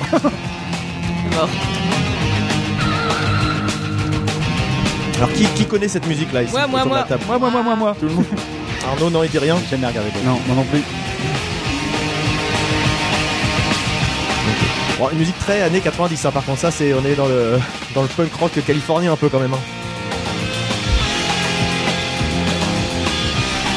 Pas forcément le mettre, euh, le passer en entier, mais pour ceux qui connaissent, forcément, c'est le générique de Buffy contre les vampires. Donc, euh, une série, alors, c'est vrai que dit comme ça, ça, ça a un côté euh, qui est. qui peut paraître caricatural, hein, Buffy contre les vampires, euh, une héroïne contre contre des méchants, etc. Et moi, ce que, pourquoi je vous parle de la série? Je vais pas forcément parler directement de la série. Je vais vous parler d'un podcast qui s'appelle Pourquoi Buffy c'est génial? Alors ça, euh, déjà rien que sur le nom, euh, c'est assez assez explicite, hein, Et surtout un podcast en entier que de ça. qui parle que de Buffy. Ah ouais. Exactement. Il y a moyen. Eh, eh ben, complètement, Il y a hein, bah, et complètement puis moyen. largement. Donc c'est un podcast qui est euh, qui comporte trois animateurs euh, principaux, donc euh, un euh, des pseudos, hein, Sartman. Euh, Riley pour l'un des personnages de, de Buffy, un autre c'est son vrai prénom Clément, et depuis le dernier épisode il y en a un nouveau qui s'appelle euh, Big M. Donc c'est un podcast qui accueille aussi euh, des, des invités régulièrement pour parler de, de l'univers de Buffy, et donc ils en sont à 41 épisodes. Le dernier ayant quand même. été, euh, oui, oui, étant- ayant été produit la semaine dernière. Je vais vous expliquer comment il fonctionne. Alors, ils sont de fréquence euh, assez aléatoire, hein, je trouve. Euh, Enfin, je j'ai pas réussi à trouver une fréquence assez assez régulière. Mais euh, ils ont quelques épisodes euh, hors série, notamment dans des conventions, euh, dans des événements consacrés à Buffy ou rapprochés, etc. Alors, qu'est-ce que c'est Pourquoi Buffy c'est génial? C'est un podcast qui fonctionne sur la base de commentaires d'épisodes. Donc, c'est-à-dire qu'il lance un épisode et il le commente en direct. Donc c'est- très très intéressant. Alors pourquoi je parle de, ce podcast? Bah, Je profite de la, de la venue de Mélanie parce qu'on avait fait un petit... Enfin, je suis Mélanie déjà sur, sur les réseaux sociaux et je sais la, la, la passion peut-être, je sais pas si le mot est peut-être trop fort, mais que tu peux avoir pour, euh, pour Buffy, en tout cas que tu, tu aimes bien cette série. Et puis ça me permet aussi de dire que... Bah, ça me permet de dire tout le bien pardon, que je pense de cette série après l'avoir copieusement méprisé au moment de sa diffusion euh, dans les années 90. hein. Comme beaucoup de gens. Comme Moi, la première. Ouais, D'accord, donc bon, bon, on va se rejoindre certainement là-dessus. Donc euh, fin des années 90, début des années 2000. Et en plus, je la méprisais sans l'avoir vraiment regardée. C'est-à-dire euh, vraiment que du que du préjugé là-dessus par rapport à ça. Donc euh, Buffy, c'est une série fantastique avec euh, avec des vampires, des vampires notamment, et puis des, des forces du mal en général qui viennent euh, intervenir dans la dans la vie de, de lycéens euh, plus ou moins lambda finalement. Et puis bah moi c'est un petit peu comme euh, pourquoi j'aimais pas c'est un peu comme tomber sur un épisode de Doctor Who comme ça quand on connaît pas du tout l'univers. C'est-à-dire que on peut si on regarde pendant pendant quelques minutes on voit qu'à la surface en fait, on ne voit que les- le côté qui peut être un peu kitsch, un peu has-been d'ailleurs, euh, des, des, des, des maquillages euh, ou euh, des univers, des, col- des couleurs qui peuvent faire vraiment C'est très vif, hein, très- voilà. Ah. Il y a, il y a un côté un peu un peu balle, un peu un peu baloche. de quoi. promo de voilà. de- y a- ça peut, on peut Surtout avoir l'impression que c'est que des que des clichés quoi. Surtout au tout début. Et, euh, et donc on a un personnage. euh, on- on- du coup, on se rend pas compte forcément de la profondeur des histoires et du fil conducteur qu'on a tout au long de la série, les métaphores, le sous-texte qui va bien. C'est pas vraiment aidé par la VF d'ailleurs, qui est, Qui assez calamiteuse qui est dans mon assez, ouais, souvenir. assez catastrophique. Parce qu'effectivement, quand on rentre dessus, déjà, le, je dirais le l'interprétation que des personnages fait qu'on on les rend comme des vrais ados attardés, bêtes, euh, très premier degré en plus. Il n'y a pas du tout le travail d'adaptation qu'on évoquait un petit C'est peu. là. sûrement l'erreur que j'ai fait en fait, c'est de le regarder en VF. en Et il y a pas ce le- côté ouais. teenager euh, Ah oui. débile. euh, Et puis à l'époque, Il y a on pas l'écriture des dialogues on aussi. n'avait Ouais, pas, le choix. on n'avait pas le choix. Et c'est vraiment, enfin, pour l'avoir vu moi en, en VO, euh, il y a vraiment, un, on, on comprend, il y a de l'humour, il y a du, il y a beaucoup de second degré, il y a des de, des choses un peu cryptiques, des choses plus explicites, il y a du, il y a de la- des, des tensions sexuelles, il y a plein de choses qui ont été vachement édulcorées Ah, euh, pour pouvoir passer, regarder, alors, pour pouvoir, VO. non mais c'est pas non plus, euh, t'es pas, non plus- t'es pas dans True Blood ou des trucs comme ça quoi. Enfin, Oh, il y a quelques scènes quand même. quel- quelques- ouais, voilà, mais je veux dire, c'est pas, c'est pas le, le lien, mais l'idée, c'est vraiment euh, le passage de l'âge, de l'adolescence à l'âge adulte avec les, les questions que peuvent se poser les gens, mais aussi il y a beaucoup de, de mythologie qui rentre dans. c'est très, très. Enfin, Josh Whedon a un travail de je dirais de, de profondeur dans, dans son écriture euh, qui, qui donne un- une vraie profondeur à cette chose-là. Et Buffy, qui est le personnage principal, a plus de profondeur qu'il y paraît. Elle a beaucoup de failles finalement. Et puis c'est surtout le côté bande qui fonctionne euh, dans Buffy, c'est-à-dire que finalement elle, tout tourne autour d'elle, mais c'est pas forcément le personnage le plus fort. On se rend vite compte que toute seule, elle est rien en fait, et c'est souvent en s'appuyant sur les forces des uns et des autres qu'ils arrivent finalement à le, le prétexte des vampires c'est finalement qu'une métaphore euh, des difficultés qu'on peut rencontrer euh, dans la vie quoi donc euh, c'est vraiment dommage que le- la version française fait que le le second degré soit transformé en premier degré dans plein plein de choses qui fait qu'on voit vraiment ça comme une, comme une vraie caricature quoi un petit peu Euh, Après, il faut préciser aussi que ça évolue énormément au fil de la série. Et moi, Mmh. personnellement, j'étais tombé sur des épisodes effectivement mal doublés et dans le désordre, Mmh. mais surtout des deux premières saisons qui ne sont vraiment pas représentatifs de la suite En et qui plus, sont beaucoup plus kitsch que ce qui suit. oui c'est vrai que le début est très très Le kitsch. début est très kitsch, alors avec c'est- le maître des ténèbres tout ça C'est bien foutu, mais c'est pas ce que ça devient Mm. ensuite en fait.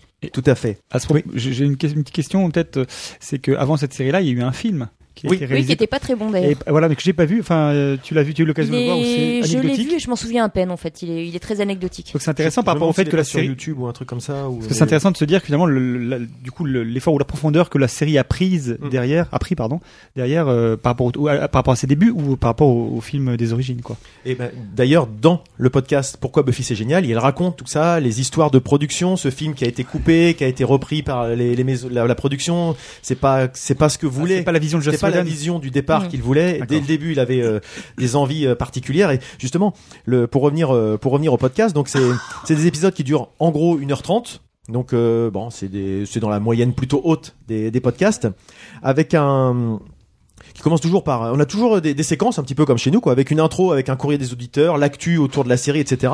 Et puis il lance un épisode avec une thématique et il Ils commence. ont le répondeur des auditeurs. Euh, je crois pas, bah, ils ont pas cette chance-là. Mais ils vont peut-être le lancer maintenant. et donc, il lance euh, l'épisode du jour. Donc, il commence par expliquer la thématique parce que chaque épisode a une thématique. C'est ça qu'il faut aussi voir, c'est que Josh Whedon, à chaque fois, il y a, ça tourne autour d'un d'un thème. C'est pas uniquement euh, une histoire qui est racontée au fil. euh, Il y a souvent derrière des, des, des messages qu'il veut faire passer. Donc comme les épisodes durent en moyenne 45 minutes, ça explique pourquoi la durée du podcast parce que Il lance un épisode euh, en entier? En entier. C'est-à-dire qu'ils disent si vous voulez, vous le lancez en même temps que nous et ils commentent ce qui se passe. Non, mais c'est vachement intéressant parce que du coup, euh, quand ils quand ils expliquent, ils racontent l'histoire, ce qu'on voit à l'écran.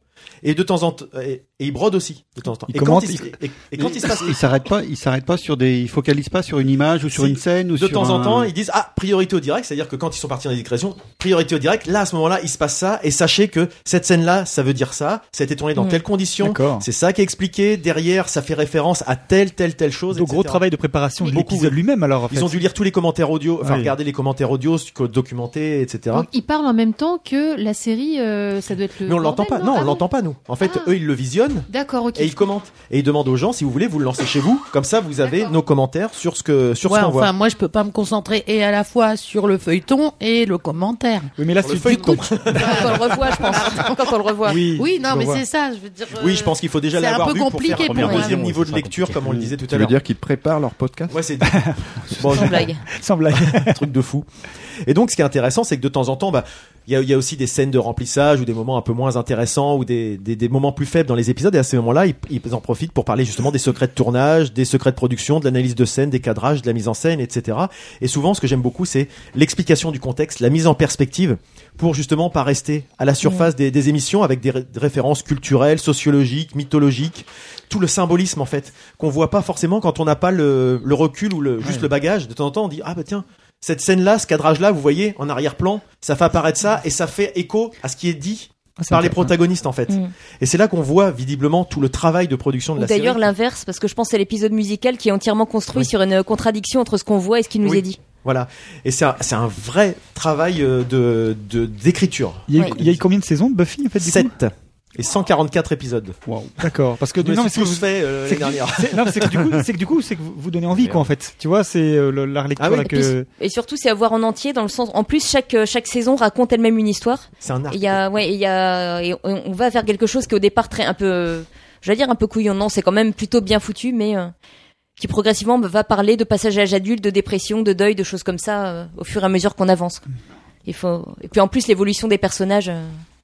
Tout à Là, fait. d'un coup, j'ai un flash de Willow à la fin de la saison 6. personnage-là euh, qui- Il faut, il faut suivre Willow sur les 6 ans pour voir D'accord. l'évolution. Donc Willow, c'est C'est euh. Alison Ah ouais. Hannigan euh, qu'on connaît dans Ah, d'autres que je- choses, dans How I Met Your Mother, dans Ah oui, je vois bien. American Pie, etc. Qui commence petite première de la classe, toute, euh, tout effacée, et qui devient autre chose ensuite. D'accord. Qui est finalement euh, presque. Ah, dites pas trop, Ouais. parce que du coup, pour le coup, Non, mais voilà. ouais. Mais Elle, change, elle change tout le temps, Willow, en fait. C'est D'accord. c'est le vrai personnage qui a un, un arc narratif, un des arcs narratifs successifs et très et qui a effectivement aussi beaucoup de questionnements sur son sur son évolution justement, jusqu'où aller, son identité, etc. Enfin, et ce que j'aime bien dans cette série, c'est qu'il parle aussi, il parle de tout.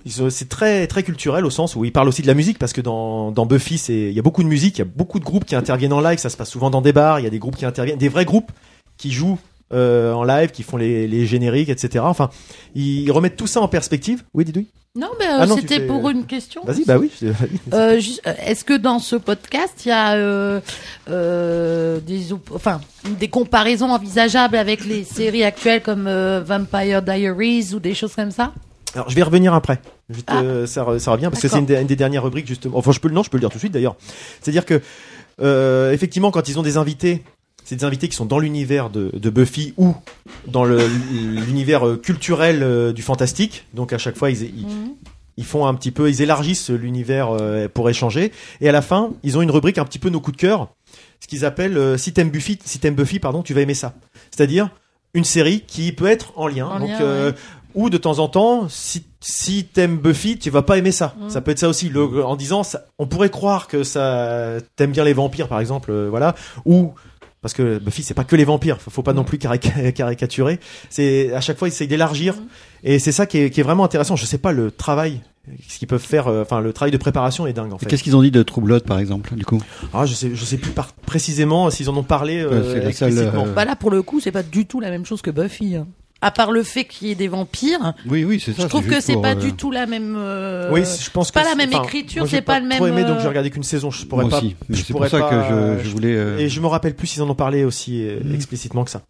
Donc, euh, Et ce qui est bien, c'est qu'il y a beaucoup d'humour. C'est-à-dire que c'est un peu comme nous, c'est-à-dire ils se prennent pas forcément, c'est pas le truc encyclopédique où on va Mhm. te faire le point A, point B, machin, etc. Donc euh, il y a une bonne ambiance. Ils jouent aussi vachement sur les, les clichés de la série et ils mettent aussi en avant les défauts de la série. C'est-à-dire de temps en temps les, les, les épisodes faibles parce que tout n'est pas génial. Il y en a forcément. Il y a des épisodes qui sont un peu longs. Tu te dis bon bah je Ouais voilà. Il y a des épisodes où tu te dis bon bah voilà, on le fait parce qu'il faut être dans la continuité et puis ça fait un peu avancer l'histoire. Et puis euh, de temps en temps bah, l'imagerie qui peut être un peu kitsch, un peu euh, mais voilà, il- et ça donne ju- justement plus de poids quand ils mettent en avant les qualités de la série. C'est-à-dire que c'est pas du, des fanboys qui ne voient que les qualités, qui ne jurent que sur les, les points, les points positifs. Donc, euh, je vous conseille vraiment ce, ce podcast. Donc, pourquoi Buffy c'est génial Et c'est un podcast. Comment je l'ai, je l'ai connu en fait? Bah, grâce au Pod Radio Podcast Award. Vous vous rappelez? On avait participé à ça. Ah oui. Et ils étaient dans la catégorie. euh, Enfin, ils étaient en concurrence euh, la même année où on y était. Donc, euh, j'avais écouté des podcasts et j'étais tombé dessus parce que j'écoute aussi un autre podcasteur qui s'appelle Patrick Béja et qui lui depuis des années vante cette série là et je me disais c'est quand même euh, enfin moi j'avais cette image là que j'évoquais tout à l'heure. Quand même c'est quand même une série pour ados un peu un peu débilos quoi. Moi j'étais plutôt dans le X-Files un peu science euh, science-fiction. Et je me disais ouais, Buffy c'est gentil c'est un peu Buffy Charmed et puis la trilogie du samedi quoi les trucs euh, enfin voilà. Mais encore des préjugés. Mais t'es dit bon quand même ce gars là que j'apprécie à chaque fois il donne des arguments intéressants. Donc je m'étais dit tiens je vais avant de relancer la série, je vais écouter un podcast qui parle que de ça.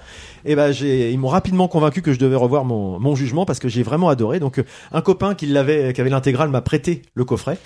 Euh, et euh, bah, l'année dernière, je me suis, je me suis tout fait. Donc, les 7 saisons, qua- 144 épisodes. Ah oui, en, En un week-end Non, ça m'a pris une année hein, quand même Ah oui, pour, j'ai- tout, bah, pour quand même, tout- c'est tout regarder.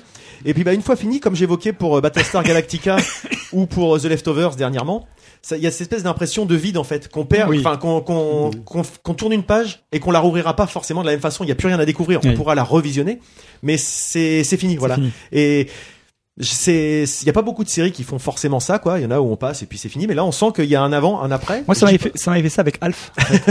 je, je comprends? Il y a- il y a eu un avant et un après Alf. Et- Moi, et- j'aime bien les chats. T'es bon, les les petits chats. Et pourtant, donc, comme je disais, j'ai regardé cette série. j'avais euh, quasiment, j'avais quasiment déjà 40 balais, quoi. J'étais plus ado. Donc, euh, comme quoi, ça peut marcher même à, à plus de Je 35 l'ai ans. vu ça vers peut- 30 ans et en fait il y a même des épisodes, je pense l'épisode qui est centré sur le deuil, je l'ai vu à 30 ans et à 40 ans. Hmm. À 30 ans déjà il m'a bouleversé parce que bon il est quand même très fort. À 40 ans j'y ai vu des choses que j'ai vécues entre deux et je me suis dit waouh ça c'est du vécu, ça ça s'invente pas. Attends, Il y a des de choses incroyables. déjà eu 30 ans Je continue mon petit faillot. Fayot, j'ai eu 30 ans il y a 12 ans très exactement. Eh ben. Bon, en tout cas, contre- voilà. Contre, ça, donne- oui, ça, ça montre la profondeur de, du Mais, coup, de, oui, de la mais- série, quoi. Voilà, faut pas rester forcément encore une fois à la, à la surface. Il faut gratter un petit peu le, Il le faut vernis. insister un petit peu au début parce Oui. que les deux premières saisons, Ok. Alors, la première, c'est vrai qu'elle a, elle a, elle a Ouais. un peu mal vieilli. la deuxième démarre euh, en cours de route mais la, la première c'est c'est anecdotique. D'accord. Et donc la voir en VO. Ah oui Là- absolument. absolument, ouais, Absolument. et vraiment voir dans la continuité parce qu'en plus pour avoir essayé de revoir mes épisodes préférés euh, dans le désordre on perd quelque chose si on n'a pas l'évolution en fait parce que chaque à chaque fois il y a des conflits entre les personnages qui courent sur plusieurs épisodes il y a des choses comme ça qui se perdent si on regarde dans le désordre Et puis là, on le dit sur, sur un ton un peu, un peu sérieux, etc. Mais ça reste quand même une série plutôt légère, quoi qu'il en soit, sur sa forme. ah, qui fait piquer des et, rires et oui. qui, et qui est des fois drôle, qui montre des décalages, qui est, voilà, c'est ça qui est marrant, c'est de temps en temps, quelqu'un qui est censé être la sauveuse du monde, mais qui, qui est euh, maladroite comme pas possible, qui sait pas forcément bien se comporter en société, qui, qui, a- qui, qui est très puissante quand il s'agit d'affronter les forces du mal, mais qui est incapable de, de dire bonjour à un garçon qu'elle trouve mignon. Enfin voilà, c'est Ah ces décalages-là qui Ou peuvent paraître un peu rigolos, mais qui je, sont. je pense à une euh, scène qui me fait hurler de rire c'est le un moment donné où le vampire Spike, quelle espèce de vampire rock'n'roll, se retrouve, euh, je crois qu'on lui implante une puce, en fait il ne Oui. peut plus mordre. Alors il est super emmerdé, un vampire qui peut plus mordre, et il, il entre dans la chambre de Willow donc pour essayer de la mordre. Et là, on a une espèce de coupe au moment où il essaie de la mordre, et ensuite il est assis sur le lit complètement Oui, oui. déprimé. Il lui dit non mais tu sais, ça arrive à tous les Voilà, vampires. ça. si tu veux, on va essayer dans 5 minutes. Voilà, c'est des, des petits, des petites scènes qui Et sont. vous, voilà. vous vendez bien le truc, en tout cas. ouais. Donc voilà, bah, c'était un peu l'idée, c'est de redorer un petit peu l'image pour les gens qui ne connaissent pas. En tout cas, ceux qui connaissent en général sont convaincus en fait. C'est ça qui est Mm. marrant. Et Ouais. C'est c'est une série qui a une tendance à diviser en fait. Et visuellement, ça a bien vécu ou Les premières vieilli, saisons, pardon, non. On- la première saison, comme, on- comme disait Didouille, c'est c'est très flashy, c'est très années 90, très flashy. T'es dans Anna Montana, limite. avec les monstres sont un peu grotesques. Ils sont un peu grotesques, les, les, les maquillages. Bah, elle, elle est hyper girly, euh, Sarah Michel euh, Gérard, comment elle s'appelle Gellar, déjà ouais. Voilà. Euh, Sarah c'est très, Michel elle Gérard. est, elle est super euh, euh, super fine, super, enfin l'américaine type quoi. Voilà, c'est euh, la le Euh, make-up l'intérêt, euh, mais-. La cheerleader, quoi, voilà. Ouais, c'est exactement ça. Bah, du coup, de ce Mais que le vous- titre, il est pas vendeur du tout. Hein. Buffy contre les vampires. Pff, Ah, ça, c'est en franchement, français, Déjà, il y aura après, un c'est- autre titre. C'est quoi en euh, VO C'est C'est enfin, The c'est- Vampire Slayer, The Vampire donc, la Slayer. tueuse de vampires. Mais contre les Et- vampires, c'est vrai qu'il y a un côté euh, truc pour enfants, quoi. En fait, c'est ça qui est. Du coup, une question, euh, parce que Buffy, donc c'est comme vous disiez la blonde, euh, vraiment un personnage un peu cliché justement.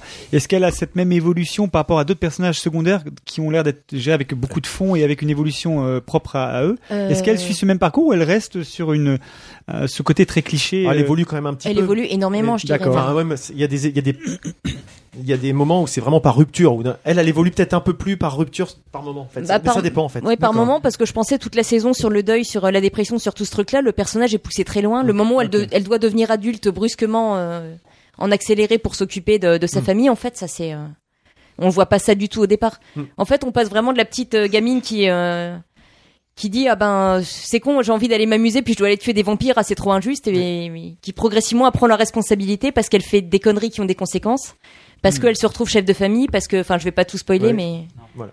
on a, euh, enfin, ça, ça pousse très très loin. Donc, si vous êtes curieux, que vous voulez en savoir plus, attaquez la série ou écoutez euh, comme ça par hasard un épisode parce qu'ils les font pas dans l'ordre forcément en plus. Non. Donc euh, c'est plus par thématique etc. Donc euh, n'hésitez pas à aller écouter un, un épisode de Pourquoi Buffy c'est génial pour vous donner une idée de est-ce que ça peut vous donner envie avec un, une mise en perspective de, de creuser un peu cette cette série. Voilà. Bon bah, Bah, j'espère que ça vous a donné Ah, envie bah oui, de, ouais, de- oui. d'en Ouais, tout à savoir fait. un petit peu plus. Bon, on va continuer avec euh, avec Mélanie du coup euh, maintenant avec cette petite intermède même si finalement on a déjà continué un petit peu Complètement. avec toi. C'est vraiment une de mes séries préférées. C'est pour ça que j'ai sauté sur l'occasion quand j'ai vu ça. Jeté dessus. euh. Eh ben, tiens, on va attaquer avec une autre question d'un sur le sur notre sur notre répondeur. Alors qui est-ce que c'est quelque chose de plus allez, on va dire sérieux, je crois. Bonjour l'entrepode, bonjour Mélanie Fadzi. J'ai une question qui concerne la traduction des œuvres. Alors comme lecteur, j'ai eu l'occasion de lire deux traductions pour un même livre. La première était une traduction littéraire au sens strict, et la seconde était une traduction adaptation à la langue française. Donc dans le premier cas, la traduction était faite mot à mot, hein, même pour les expressions anglaises, tout était mot à mot. Et euh, dans le second cas, la traduction reproduisait la pensée de l'auteur, mais avec un équivalent français. Alors n'ayant pas eu, je l'avoue avec un peu de honte, l'occasion encore de vous lire, j'aimerais savoir comment vous abordiez la traduction d'une œuvre et si l'éditeur pouvait vous imposer euh, telle ou telle direction pour la traduction. Euh, si c'était une traduction littéraire avec le mot à mot, si c'était une traduction euh, adaptation, ou si de temps en temps vous vous mêliez les deux, et puis euh, comment, qu'est-ce qui guidait votre choix? Voilà. Eh bien écoutez, merci de votre réponse, bonne émission à tous, et j'aurai beaucoup de plaisir à vous écouter. C'était Mathieu Farcy. À bientôt. On t'avait reconnu. Merci Mathieu, donc notre précédente invitée. Voilà. Alors, bah, c'est très intéressant comme remarque parce que euh, je trouve curieux qu'on cette idée qu'une traduction littéraire ce soit mot à mot parce que pour moi une traduction littéraire n'est surtout pas du mot à mot. La pire chose qu'on puisse faire en traduisant un livre c'est du mot à mot. Mais vraiment c'est pas pas ça la traduction en fait. Donc justement littéraire pour moi c'est saisir l'esprit d'un texte et essayer de faire en sorte je dirais que l'expérience de lecture que va faire le lecteur français soit la plus proche possible de celle que fait le lecteur en VO. C'est-à-dire s'il y a de l'humour, bah, il faut que le même humour passe. Si c'est effrayant, il faut que ce soit que ça passe. Si c'est très très littéraire, il faut que ce soit littéraire. Et euh, ça ne peut pas passer par du mot à mot puisque les deux langues ne fonctionnent pas de la même manière. Il faut adapter les outils et il faut euh, parfois étonnamment ce que j'ai appris c'est que parfois par exemple pour respecter vraiment l'esprit et le rythme d'un texte, il faut apprendre à couper. Parfois le plus grand service qu'on puisse rendre à un texte, Oui. c'est de couper des mots parce que sinon on le respecte pas, sinon tout se casse la gueule. Quand il y a des jeux de mots de- ou des expressions euh, typiques, justement, ça doit être intraduisible. Bah, c'est intraduisible, mais il faut trouver un équilibre. Bah, souvent, j'ai des jeux de mots idiots et Ah oui. il faut remplacer. Bah, de toute façon, on a un jeu de mots idiot, il faut qu'on ait un jeu de mots idiot et si ça ne marche pas, bah, on va remplacer par, euh, par autre chose. C'est là où on va couper, peut-être? C'est ce Non, que tu veux dire? Couper, je pensais plus à un livre, c'est Ligne de vie de Graham Joyce dont je parlais tout à l'heure. Il y a des passages qui sont dans un rythme très. euh, quelques passages ont un rythme un peu hypnotique, un peu incantatoire. Mhm. Et je me souviens que j'ai pris une leçon de traduction avec ce livre parce que je me suis rendu compte que si j'essayais de garder chaque nuance, le rythme ne marchait pas. Et que ce passage-là, je sentais que ce qui était important pour l'ambiance et pour l'effet et pour l'impact, c'était le rythme. Ce passage-là, le rythme primait sur la multiplicité des détails. Et qu'il y a des moments où on sent que ce que ce à quoi l'auteur tient dans ce passage. De toute façon, il y a toujours des pertes. C'est des choix entre différentes pertes. Et il y a des moments où on sent que euh, l'auteur, à la limite, s'il était à ma place, il se foutrait que qu'il y ait euh, il y a cinq adjectifs, il se foutrait que les cinq soient exactement là. Pourquoi Ce qui est toujours- important, c'est c'est l'effet d'ensemble en fait. Pourquoi il y a toujours des pertes? Parce que c'est un exercice qui est impossible. On a deux langues qui ne fonctionnent pas de la même manière. On a des nuances qui ne sont pas les mêmes. On a des impératifs euh, de rythme ou de sens ou de sonorité ou d'équilibre ou de, de tout un tas de choses. Il faut un équilibre entre tout ça et tout ne peut pas être gardé. Et est-ce qu'au contraire, des fois, tu dois ajouter des choses? Bah, ajouter non, alors je. On nous pose tout le temps la question est-ce qu'on améliore les textes Est-ce qu'on est tenté de le faire Je sais pas. C'est pas dans ce sens. Enfin, je. Je me pose pas la question dans ce sens-là. Je me la pose jamais, en fait. Il y a une fois où un éditeur, pour un texte que je n'ai finalement pas fait, m'a dit il faudrait l'améliorer parce que c'est très mal écrit. C'était une directive de l'éditeur. Bah, le texte était très mal écrit. hein. Bon, c'est pour ça que je l'ai pas fait. 50 nuances degrés. Bah, après, ça arrive. euh, Une petite question sur Oui. la méthode, toujours. Euh, J'imagine qu'on doit passer parfois beaucoup de temps sur euh, un petit passage. Euh, combien de temps, en moyenne, on, on met pour traduire un ouvrage? Ça dépend de la taille. En fait, en réalité, je mois, passe pas du temps. C'est c'est drôle. J'ai pas l'impression de passer du temps sur un passage en particulier. C'est qu'on revient sur des détails, euh, on laisse pour plus tard et on revient dessus. Enfin, je ne m'arrête jamais euh, une heure sur un seul passage. D'accord. Je, je fais un, c'est un mouvement et puis je, je reviens affiner. Du coup, tu travailles dans, Du coup- par tunnel Mais du coup, j'ai, euh, je, du coup, j'ai pas répondu à la question. C'est que selon la taille, on va dire un livre euh, 3-4 mois en moyenne, mais j'ai fait entre un mois et un an selon la taille du livre. Donc, euh, donc ça dépend. Et par l'idée du tunnel, par, euh, quelle était la Non, question Est-ce que tu te mets dans un tunnel de travail pendant 6 heures Tu fais que ça ou tu as besoin de couper Bah, je fais une journée de, travail. Je me fixe un nombre de pages, on va dire. Et euh, des fois, si je suis très motivée, en, en 5 heures, c'est fait. Puis des fois, je rame et j'y passe la journée. Mais sinon, c'est c'est des horaires de bureau, en fait. C'est vraiment une journée classique. Et pour te mettre euh, en quelque sorte à la place de l'auteur tel que tu l'expliques, est-ce que tu lis d'abord une première ça ma fois le livre dans son ensemble, puis tu y reviens, enfin comment tu découpes ça? Alors, ça dépend. Euh, si c'est un auteur qu'on me propose et que je ne connais pas et que je veux me faire une idée avant de répondre, oui, je vais lire à l'avance. Si c'est un auteur que je connais bien, en fait, avant, j'avais tendance à tout lire en me disant que c'était nécessaire, et maintenant, je m'aperçois que ça me ralentit. Dans le sens où, de toute façon, le livre, en cours de route, je vais passer dessus au moins six fois. À la fin, je le connaîtrai par cœur, et en fait, les détails, je vais pas les voir en découvrant le livre, je vais les voir en affinant. Les petits détails, en général, c'est à la toute fin que je les vois. Enfin, de plus en plus. Donc, finalement, le premier jet est très brouillon, je débroussaille. Et à la limite, si je connais pas l'histoire, c'est mieux, j'avance très vite. Après, je reviens dessus, et plus j'avance, plus j'avance, et mieux j'ai une vision très précise du livre. Donc, euh, au départ, je pensais qu'il fallait tout lire avant. Et maintenant, je m'aperçois que moi, en tout cas, ça me ralentit. Juste, tu disais là, euh, un auteur que tu connais déjà. Oui. Tu vas, mais tu le connais déjà parce que tu l'as déjà traduit ou parce que tu l'as déjà lu? Parce que si tu l'as déjà lu d'une autre de quelqu'un qui a déjà traduit, est-ce que tu risques pas d'être influencé par le, le style de, de- du traducteur adaptateur précédent? Alors, en général, oui, je lis plutôt en VO. Donc, euh, si j'ai euh, lu, c'était il y a très longtemps. Là, je parle plus d'auteurs que je traduis, mais ce qui se passe, c'est qu'un éditeur, souvent, va essayer de faire des binômes de- d'un auteur et d'un traducteur, en se disant que le style de tel euh, auteur conviendrait bien à tel traducteur. Et quand ça a marché, on essaie de garder les mêmes. D'accord. Et je parlais de- tout à l'heure de Brandon Sanderson, que- qui est mon, mon travail principal en ce moment, on va dire. Ça fait dix ans que je le traduis. J'ai fait presque tous ses livres parce que ça marche bien. Et, et parce qu'en plus, je connais son univers et c'est moi qui ai le lexique. D'accord. Mais euh, est-ce que tu as, est-ce que t'as eu l'occasion de le rencontrer? Euh, oui, alors pas tous les auteurs que je traduis, mais lui, oui, plusieurs fois. Et souvent, on est en contact avec eux. Lui en particulier, comme il est très occupé, il a un assistant qui charge de ça. Mhm. Mais je l'ai rencontré plusieurs fois. Oui, il est, il est vraiment adorable en plus. Et alors, est-ce que sur certains choix que tu opères dans la traduction, tu peux justement, enfin, exceptionnellement, être en contact avec eux Sur un blocage. pour un éclairage On peut, ben, idéalement oui. Après, par exemple, quand j'ai traduit Clive Barker, on s'est même pas posé la question. Lui, il est intouchable. Le, voilà, je, je pars du principe, je traduis Clive Barker, je n'ai pas, j'y ai pas accès. Lui, j'ai donc son assistant qui a vraiment accès à tout. Et de temps en temps, c'est pour être sûr, par exemple, si j'invente un mot, est-ce que je suis sûr d'avoir compris la nuance Ou là, quand je traduis une série qui n'est pas terminée, des fois, je demande est-ce que le terme en question, est-ce qu'il y a quelque chose que je dois savoir et que je ne sais pas Est-ce que telle nuance est la bonne si je la choisis comme ça Ou bêtement, est-ce que quand il cite par exemple un, un extrait d'une lettre d'un personnage à un autre et on ne sait pas encore qui parle et on le saura plus tard, est-ce que c'est un homme ou une femme Des choses aussi bêtes Ah que oui, ça. oui. Ouais, c'est des problématiques qu'on se pose pas nous. Mais vas-y, si, tu veux bien, on va reprendre la passerelle qui part de la traduction à l'écriture. Oui. Euh, mais, mais en même temps, euh, est-ce que tu arrives à faire les deux en même temps? Est-ce que tu, tu peux travailler le matin sur une traduction et, et écrire euh, pour toi l'après-midi? Alors moi j'ai tendance à séparer les deux, mais aussi parce que j'écris très peu. Et quand j'ai un texte à écrire, la partie rédaction me stresse plutôt. Et j'ai tendance à vouloir, une fois que le texte est, euh, est prêt à être écrit, et ce qui est le plus long pour moi c'est la réflexion, une fois qu'il est prêt, il faut que ça aille vite. Hmm. Donc là je me débloque euh, une semaine, euh, quatre jours, je sais pas. Et là je ne fais que ça. et, et du coup, une deuxième question, c'est est-ce qu'il y a un travail en cours? Est-ce que tu es en train d'écrire une nouvelle, un, roman? Euh, bah, c'est un peu compliqué d'y répondre parce que là, je suis à une espèce de carrefour, on va dire. Je n'ai plus écrit de fiction depuis trois ans, donc les nouvelles pour l'instant sont en pause. J'ai eu un texte de non-fiction qui s'est écrit entre temps. Mhm.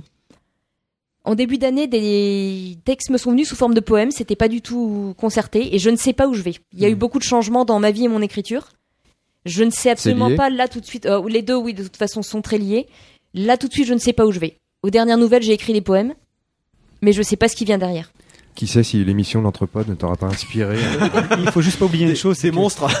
que l'entrepôt fait quand même fait et défait les, les On n'a pas besoin de nous pour ça. le problème, le problème c'est que la sienne est faite, alors j'espère que ça va pas la défaire. mais nous, quand, quand- quand tu vois nos visages défaits, hein, t'as tout compris là. C'est peut-être la nôtre qui va défaire. Ouais, c'est- Ouais, moi, ce qui, qu'on ce qui me permet du coup, euh, du coup, une passerelle en amenant à une autre. Du coup, euh, euh, justement, tu parlais de- de, l'ouvrage de non-fiction et tu parlais Oui. de nous qui n'existons pas. Et, euh, et c'est vraiment euh, extrêmement intéressant parce que euh, pour le coup, par rapport à ce que tu as ce que tu as publié jusqu'à présent et, et, euh, qui n'est que de la fiction dans le fantastique. Là, on aborde vraiment un témoignage très personnel, quelque chose de, de très intime en même temps.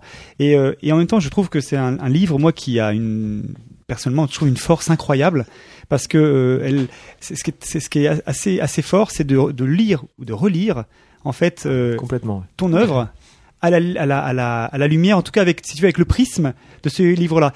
Et, et, euh, et ben, je trouve qu'en fait, les, les, les recueils de nouvelles prennent une dimension encore plus personnelle.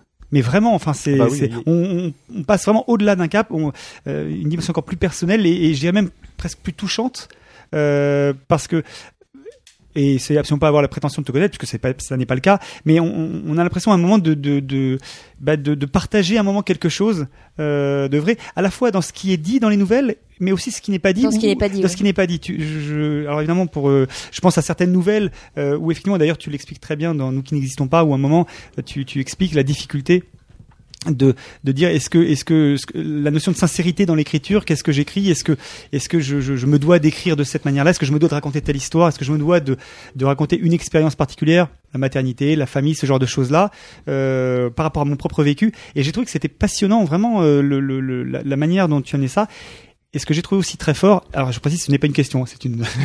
Soit ils vont tomber dessus, les gars. Je, je les, je les sens, ils sont tous aux aguets. Ce n'est pas une question, ce sont 12 questions. Non, non, c'est pas une question, c'est c'est- c'est c'est mon ressenti en fait euh, du livre. Aujourd'hui, en, envi- en invité, nous avons Ludovic. non mais ce que, ce que, ce que je ce que je trouve euh, très très intéressant dans le dans le justement dans, dans le dans, le livre, c'est que c'est cette c'est cette réflexion et et et il y a même un côté extrêmement touchant en fait. Euh, pas du tout euh, comment est-ce que je pourrais dire euh, Voyeur ou quoi que ce ouais, soit. pas du absolument pas, hein, mais vraiment vraiment touchant et et euh, et on- il y a une forme de, de je sais pas comment dire ça. Euh, c'est- on, on cherche ces mots. hein. oui, parce que c'est- non mais oui, parce que j'ai- j'ai- j'essaie de trouver le, le, le, le, le, le- le bon qualificatif en fait, puisque je suis, pour tout dire, je suis lecteur, je suis lecteur extérieur, je ne suis pas intime, ni ami, ni de la famille, donc euh, euh, c'est pour expliquer en fait la, le, le ressenti que j'ai comme étant quelqu'un de d'extérieur par rapport à ça. Et bien, en fait, à un moment où on touche du doigt, il y a une, une, une forme de entre guillemets, hein, pour ce qui me concerne, de, de compréhension de, de, de, de, de la démarche. C'est très, ça peut pas être très théorique pour ceux qui n'ont pas lu le livre, mais en tout cas, euh, je sais pas ce que Bah, ça te. En fait, il y a, dans l'idée que je n'arrive plus à écrire de fiction pour l'instant, il y a une euh, théorie qui a été posée par des amis à laquelle je, je souscrivais en même temps non parce que ça, la, la, la question s'est un peu déplacée depuis. L'idée c'était que dans ce livre j'ai donné la clé de ce que j'écrivais et que je ne savais pas moi-même justement ce que je cherchais en écrivant mais je tendais vers ça et que quelque part le, ce filtre-là ne marche plus. J'utilisais un outil qui actuellement n'a plus raison d'être, c'est une sorte de masque, mais c'était pas un masque conscient. Moi-même, je ne comprenais pas ce que je faisais, et quelque part, étant passé par ça, je ne peux pas reprendre comme si de rien n'était. Il faut nécessairement que ça change. Mais entre temps, il y a eu des réflexions personnelles qui m'ont amené à me dire que non, c'est encore plus complexe que ça, mais il y a de ça. Ouais, d'accord.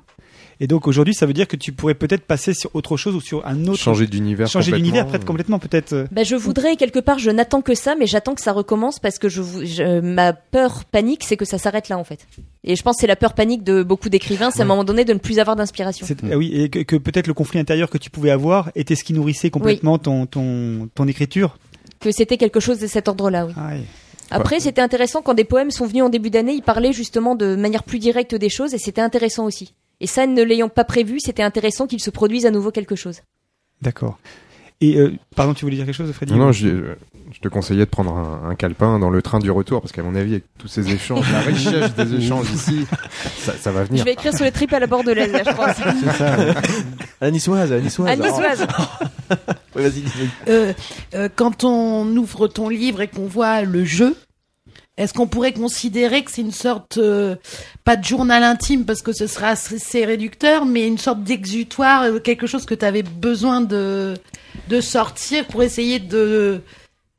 Alors, en fait, ça s'est fait en deux temps. Ce qu'il faut préciser, c'est qu'avant ce livre-là, le point de départ, c'est un billet sur mon blog. Et qu'il y a eu un moment où il y a quelque chose de très personnel qui a dû sortir. À la fois parce que moi, j'étais prête, euh, ça a été une forme de coming out, en fait. D'être une personne qui peut pas fonctionner en couple, notamment, et à qui on a toujours dit, ça n'existe pas, donc tu as un problème. Et d'un- de découvrir qu'il existait d'autres personnes, mais j'ai 39 ans au moment où je découvre que je suis pas toute seule. Ce qui, euh, pour moi, vraiment, euh, qui m'a chamboulé.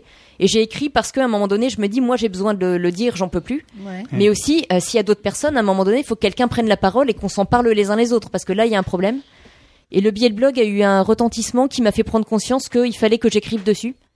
Et du coup, c'est à la fois personnel et il y a ce côté-là, mais c'est un texte adressé à d'autres personnes. Moi, je l'ai déjà décrit comme une, une bouteille jetée à la mer. Et je ne sais pas qui elle va atteindre, mais j'espère qu'elle va atteindre quelqu'un. Moi, Elle est que- vraiment adressée vers des gens. C'est ce que j'ai bien aimé dans le dans, dans le livre, c'est ce que dit le- la personne de la de- qui écrit dans la postface, c'est que finalement en fait ça s'adresse à tout le monde parce que ça questionne en fait les individus. Enfin c'est ce qu'il dit. hein. Moi je reprends ces phrases hein, parce que j'ai trouvé très intéressantes. Euh, Léo. Henry, voilà. Léo Henry. En fait il dit que ça questionne sur les rapports des individus au système de domination en fait qui Oui. régissent nos sociétés en fait. Et donc ça ça s'adresse à tout le monde. Bah, j'ai eu beaucoup de retours. ouais, Et moi, j'ai vraiment sens. été touché par ça, en fait, parce que finalement, on est tous, à un moment ou à un autre, euh, confrontés, ou on le sera. À quelle case Euh, on va, on doit tomber, quoi. Voilà, Ouais. c'est ça, en fait. Et ça, ça m'a vraiment, euh, ça, m- ça m'a vraiment parlé. D'accord. La norme. euh, Toi, tu dis les étiquettes, c'est ça Les étiquettes. Bah, les, ou, euh, les Mais- étiquettes, parce que je me suis posé la question de comment expliquer en quoi je diffère des autres, étant donné que comme les gens ne savent pas que ça existe. Alors j'ai fini par dire asexualité parce que c'est à peu près ça, mais pas tout à fait. Mais parce que c'est compliqué d'expliquer aux gens en fait. Mm. Mais euh, beaucoup, Mais a j'ai eu beaucoup de retours. En fait, est-ce que les gens te posent la question? Enfin, c'est ça le. Bah, c'est compliqué d'expliquer aux gens comme si tu devais absolument passer par euh, Mais- par mais- ce chemin-là. Oui, parce que tout, justement le problème a été que toute ma vie on m'a remise en question sur euh, t'es pas en couple. euh, je n'arrivais pas à expliquer que non non j'ai juste pas cette pulsion là Ouais, et on va dire ah, non non mais tu vas ouais. c'est non mais t'as juste pas trouvé la bonne personne non mais t'as pas trouvé la bonne façon. Enfin je n'arrivais juste pas à faire entendre ça. Donc Et tu te remettais en horrible, question finalement, toi tu finissais par te dire c'est moi qui suis pas normal parce que Ah bah, si tout le monde pense comme ça, pendant pas donc- loin de 20 ans j'ai cru que j'avais vraiment une, une anomalie profonde par rapport à ça oui. donc tu te remets toi-même en question Oui. parce que la société voudrait que tu sois dans une case dans laquelle t'es pas. qui, en fait, ce qui euh, me frappe, c'est que j'ai eu énormément de retours de personnes à qui ça parlait à des degrés très divers, mais tous sur la notion du décalage. Mais pas mal de gens qui sont dans mon cas de figure sont venus me dire exactement la même chose et me remercier d'avoir écrit dessus parce qu'ils croyaient qu'ils étaient tout seuls et qu'ils étaient anormaux. Et que tu as une notion de honte et de culpabilité, du Oui, coup, que les gens nourrissent, en fait, et du Et- coup. euh, Et en réalité, Et- on, on subit, on subit les normes, en fait. On subit la, la- les normes qui nous, que, que, bah, qu'on nous impose, quoi. Mais ce que je trouvais Euh. intéressant là, c'était d'écrire sur un cas de figure pour dire aux gens, il y a des moments où vous êtes dans dans un fonctionnement normatif et vous ne le savez même pas. C'est ça. ouais. Et moi, c'est ce que j'ai trouvé intéressant. C'est-à-dire que c'est transposable à d'autres problématiques euh, que la tienne. Voilà. Et, euh, enfin, moi, j'étais vraiment euh, interpellé par ça, quoi.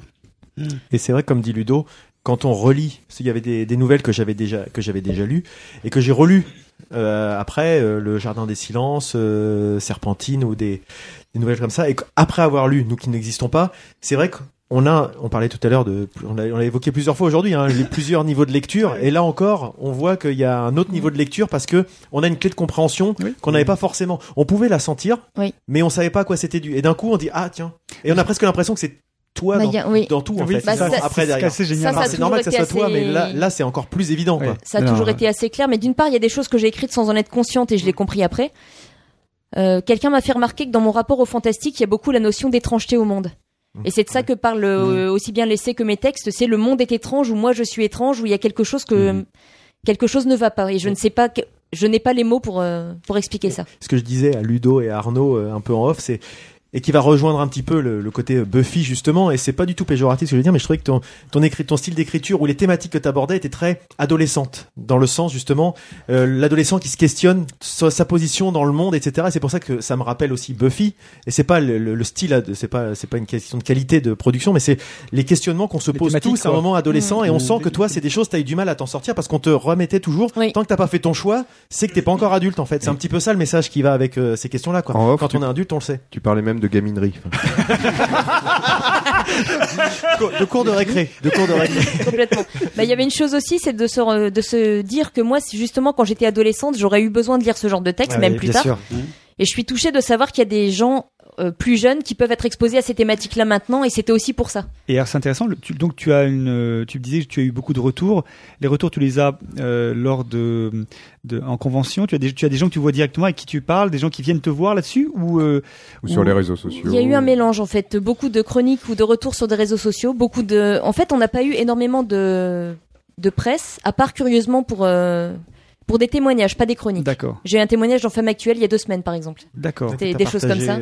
Et, Et euh, mais du coup, je, je rebondis. Il y a eu ça, soit des euh, beaucoup de retours sur des blogs, beaucoup de gens sur les réseaux sociaux, et effectivement quelques personnes en, en salon, ou simplement des gens qui venaient me voir en salon après m'avoir entendu parler en, je pense aux Utopiales de Nantes euh, à une table ronde, et les gens sont venus me voir en disant ah ça m'intéresse vraiment ce que vous disiez tout à l'heure. Je savais pas qu'il y avait des livres sur ce sujet. Ah ouais. Mm. Donc euh, effectivement c'était c'était utile et pour toi Oui. et donc pour euh, pour d'autres. Je sais pas si vous avez des questions ou si on. Bah moi c'est bien. c'est le. C'est le moment de laisser la parole. euh, Bah merci Mélanie d'avoir. Merci, oui. Alors on n'a Merci pas forcément, comme comme le disait Ludo, on pouvait Tel- pas Tellement de choses abordées. tout aborder. On va saluer tes, tes collègues de, de podcast et donc finalement un peu nos collègues indirectement, Laurent et, et Lionel. Euh, Et, et aussi te remercier d'avoir fait le voyage. bah, exactement. bah oui. C'était ça que. C'est la première que- fois que quelqu'un fait Levé un à aussi cinq- long voyage. levé pour- à 5h30. Eh ouais, quand même. Euh, Merci beaucoup. Et euh, Ah, faut voir ce Et que puis, ça nous et a puis juste, aussi. juste, et puis quand même Je vous juste, donnerai ma facture juste un mot, c'est aussi, euh, on a hâte de voir. euh, quand je dis hâte, c'est pas pour coller la pression. On attendra ce qu'il faudra ou pas. Voilà, après que arrivera ce qui arrivera, mais en tout la cas, on suite est. des productions. Une, une on dernière est- petite question. on- Il n'y a, pas- il a- il un recueil de, de, de nouvelles qui est prévu? Parce que j'ai vu qu'il y en avait un certain nombre qui avaient été euh, édités dans des revues, j'imagine. Oh, Il y en a juste euh, peut-être quatre. Euh, pour l'instant, j'ai pas du tout de, de matière suffisante. Il n'y a pas assez de Il doit y avoir pour- peut-être 4 ou 5 textes maximum, mais je fais pas un recueil à moins de 10 textes. D'accord. euh, Il Enfin, toujours est-il qu'il faut insister, alors du coup, sur euh, Nous qui n'existons pas. nous qui n'existons pas. De toute façon, Tout à fait. ce sera. C'est euh, 10 parce euros que tout rond, justement, la hein. discussion Ouais. qu'on vient d'avoir, si ça peut permettre. euh, Aux éditions Dystopia. Voilà. Une Très très belle Oh. édition en plus, Oui. un très très beau livre en plus, Toutes vraiment les des illustrations très jolies. magnifiques. Oui. Moi, je voudrais juste euh, parler, enfin euh, parler, enfin évoquer aussi euh, pour ceux qui voudraient découvrir euh, Mélanie Fazi, son premier recueil, donc Serpentine. Euh, et puis, euh, je dirais dans, le, dans le spectre opposé, euh, le Jardin des Silences, qui, qui me paraissent être deux, deux facettes aussi de, de, de l'univers des nouvelles, où on a pas mal, il y a plus une notion de conte un petit peu sur le Jardin des Silences. Il y a- des choses très très belles, je trouve. vraiment, si vous voulez découvrir Mélanie Fazi, je pense que c'est vraiment par les nouvelles euh, qu'il faut qu'il faut commencer. je pense aussi. Euh, et puis bah, Notre-Dame aux écailles aussi. euh. bah, de toute façon, euh, en fait, ce qui, ce qui dit- ce qui- ce qui est difficile, la tout à fait, Christophe. Manderley, Ce qui est enfin, difficile, voilà, ce qui est difficile, c'est qu'avec les recueils de nouvelles, c'est que t- difficile d'en concilier un recueil parfois plus qu'un autre. Mais bon, je dirais euh, déjà, euh, euh, écoutez, si vous en attaquez un déjà, un des trois, allez, Notre-Dame aux écailles, Serpentine ou le Jardin des Silences, avec ça, mon Dieu. Mon Dieu. Mon Dieu. Ah mon Dieu, vous aurez de quoi faire, mon Dieu. Allez. Merci beaucoup, Mélanie. Merci. Merci, oui. Merci. Mais Merci, c'est pas fini encore pour toi, Ah puisque oui. tu vas avoir droit à, un portrait qui va être brossé par un, un personnage qui va venir Qui galère prendre- avec son micro. qui- avec son Il micro. vient de péter le truc. Il est tellement méchant en fait qu'il va péter le micro. Ah, il va chanter, je crois. attends, attends, attends, parce que quand même, il y a petit jingle. Mais pourquoi est-il si méchant? Tcha, tcha, tcha, hey, oh, oh, oh, non, oh, non.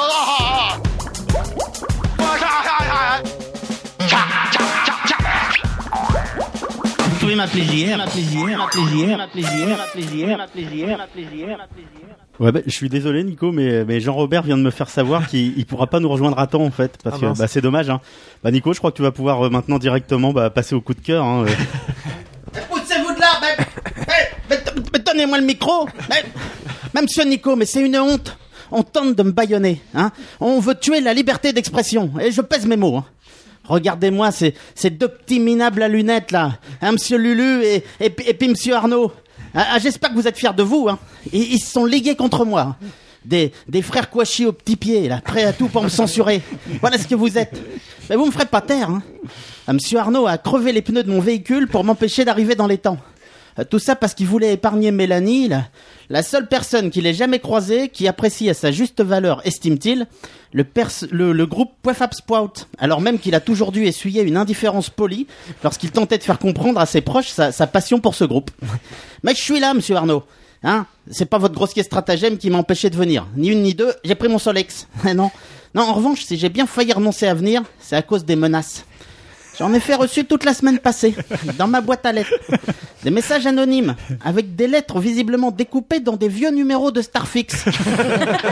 qui qui m'invitaient gentiment à, à rentrer, à, à rester chez moi aujourd'hui.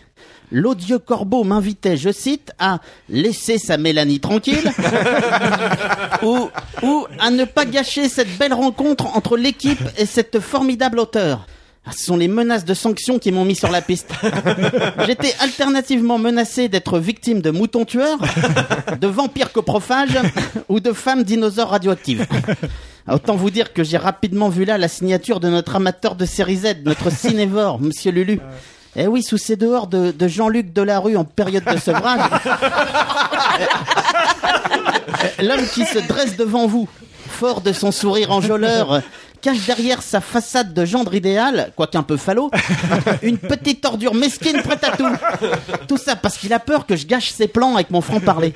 Ah bah bonjour Mélanie, hein, bah, je vous prie de m'excuser, il faut que je me calme. hein, Avec tout ça, je manque à tous mes devoirs. J'ai oublié de vous saluer. Je, je me présente, Jean-Robert Frégin. Hein, enchanté Enchanté. Mais vous pouvez m'appeler JR. hein. Euh, oui, il faut donc que vous sachiez, Mélanie, que Monsieur Lulu, ici présent, ambitionne de vous faire lire son premier roman et compte sur vous pour lui donner un petit coup de pouce pour se voir édité. Bon, l'ouvrage, quelque peu maladroit et d'un goût douteux, mêle à la fois sa passion réelle pour le fantastique et un terrible fait divers pour de simples raisons mercantiles parce que ça attire le public. Il y raconte l'histoire d'un robot tueur évolué et protéiforme qui revient dans le passé pour prendre la forme d'un chauffeur d'autocar et tuer de jeunes handicapés mentaux dans Lyon. Son titre, T'Émile Louis. ah oui, oui, euh, Monsieur Lulu est fan de Terminator. Ah bah, c'est amusant hein, pour un garçon qui, quand il est lancé pour parler, ne termine jamais. Ah, lui, c'est plutôt par la tort et à travers. hein. Ah, bah, comme Monsieur Arnaud, Monsieur Lulu avait donc peur que je vous fasse fuir. Mais c'est une erreur. Voyez-vous, Madame Mélanie, je- suis un incompris, hein, en, en un seul mot. hein. Certains prétendent que je suis odieux et cruel, alors que je suis simplement juste et honnête. Mon douloureux secret, c'est que tous nos invités, ceux qui vous ont précédé au micro, les, les Mathieu Farcy, les Fred Duval, les Forêt, les Alexis Enquincan, les Monsieur Rêve, Gaëdic Chambrier, j'en passe et des moins bons, eh, je, je les, je les détestais réellement. Alors que vous, je vous respecte, car nous sommes en quelque sorte confrères, con- confrères de plumes. Votre blog est riche, Mélanie. Il comporte notamment une section jeux de rimes. Or, il se trouve que moi aussi, j'écris des poèmes. Aussi, si- la plupart des vers qu'on trouve sur la table lors des enregistrements de l'Entrepode n'ont qu'un pied et accueillent souvent les breuvages les plus alcoolisés qui soient, les vers que j'ai apportés, pour ma part, je, je les ai écrits du plus profond de mon cœur. Et ils en ont douze des pieds. Et oui, après Aménabar, euh, Alexandro, Alexandrin. Non, non, monsieur Marius, je vous en prie, aucun rapport avec Claude François. Bon, Bon, en- entre les pieds de mes vers, il y a bien quelques petites mycoses de ci de là, mais rien de bien grave. Hein, je m'y colle donc. Ode à Mélanie, par Jean-Robert Frégin. Elle est là parmi nous, la Mélanie Fazi, dont les noms et prénoms sonnent à mes oreilles comme une maladie à nulle autre pareille. Que je donc là, docteur, je, je ne puis réprimer une soudaine envie de lire ce bouquin. Je le prends dans mes mains, le dévore plein d'entrain, puis, puis veux le reposer, mais, mais jamais n'y parvient. Comme si de, de mes deux bras j'avais perdu l'usage. Le médecin perplexe observe le patient, essayant de gâcher son désarroi très grand. J'ai beau vous ausculter, ce n'est pas dû à votre âge. Vous avez, je le crois, non une paralysie, mais une douce maladie qui porte un nom savant, la mélaniphasie. Je vous remercie, docteur, les nouvelles sont donc bonnes. mais, bien évidemment, c'est elle qui les écrit. Euh, que faites-vous donc ici, ô charmante Mélanie? Entre nous, je vous le dis, vous me voyez surpris de vous voir au milieu de tous ces malappris. Euh, au, au micro d'un podcast, euh, n'est-ce point ironique, dont on peut dire sans peine qu'il n'est pas fantastique. Euh, si l'on y réfléchit, peut-être êtes-vous ici, au milieu d'un récit que vous avez écrit. Autour de cette table sont peut-être rassemblés autant de personnages pouvant vous inspirer. Didouille, femme dont les cris hanteront à jamais vos nuits, perçant vos tympans pour toujours déchirés. Sa voix, dit-on, un jour traversa mille royaumes. Avant de transpercer, avant de transpercer telle une épée un, un aume. Troublante coïncidence, chère Mélanie Fazi, vous vous trouvez, vous vous trouvez ici avec en en vis-à-vis le prénommé Marius, gitan, fils de forain, dont le regard, dit-on, fut un jour traversé par une lueur fugace. Personne n'en fut témoin. Je, je vous mets au défi, pourtant c'est votre boulot, de pouvoir retraduire le moindre de ses propos. Et il s'exprime si mal, de manière décousue, ce, qu'il tente d'exposer est pour le moins confus. On le croirait atteint d'un mal mystérieux, comme si un sorcier un sort avait jeté à bracadabrantesque, l'empêchant de parler. À partir d'aujourd'hui, il sera affublé, hommage à la manière dont vous êtes nommée, chère Mélanie Fazi, du charmant patronyme de Marius Aphasie. Euh, po- Poditeurs illettrés vous renvoie de rechef consulter le littré. Euh, Freddy, et je recycle ici ma première vanne sur lui, ses amis le surnomment les griffes de l'ennui. Telle une vieille sorcière, il prépare des mixtures à base de, à base de chansons mornes et chanteurs taciturnes. De puissants somnifères par les choix qu'il sait faire, de musique, de musique qui peuvent, en moins de temps qu'il ne faut pour le dire, vous plonger dans un sommeil profond. Et vous n'en sortirez que par le sortilège d'un jeu de mots dont lui seul possède le secret. Mélanie au frais S'est-il donc écrié lorsqu'il a appris que vous étiez invité Et voilà notre ancien, amateur de nouvelles. Sur la tête ne lui reste que le cuir, pas, che- pas chevelu. Après qu'un conte de vous, Christophe avait lu, apeuré ses cheveux se sont tous fait la belle. Et le nommé Nico, gourou de cette secte qui règne d'une main de maître sur ses frêles insectes. On dit qu'il collectionne, comme certains fétichistes, des milliers de podcasts au fond de sa playlist, dont certains que lui seul a jamais écoutés. Alors même que ceux qui les ont enregistrés depuis plusieurs années les ont même oubliés. Delphine, la diva dont le chant vous envoûte, telle une Julie Cruz qui aurait pris la route et se serait ainsi de Twin Peaks échappée. Elle saura de sa voix l'atmosphère nimbée. Arnaud, petit barbu qui croit qu'il va mourir s'il ne parvient pas à vous faire sourire. Le, le dernier personnage est le plus inquiétant.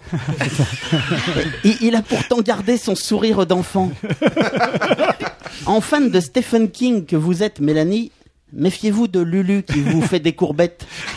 Il est au masculin ce qu'était Cathy Betts. Et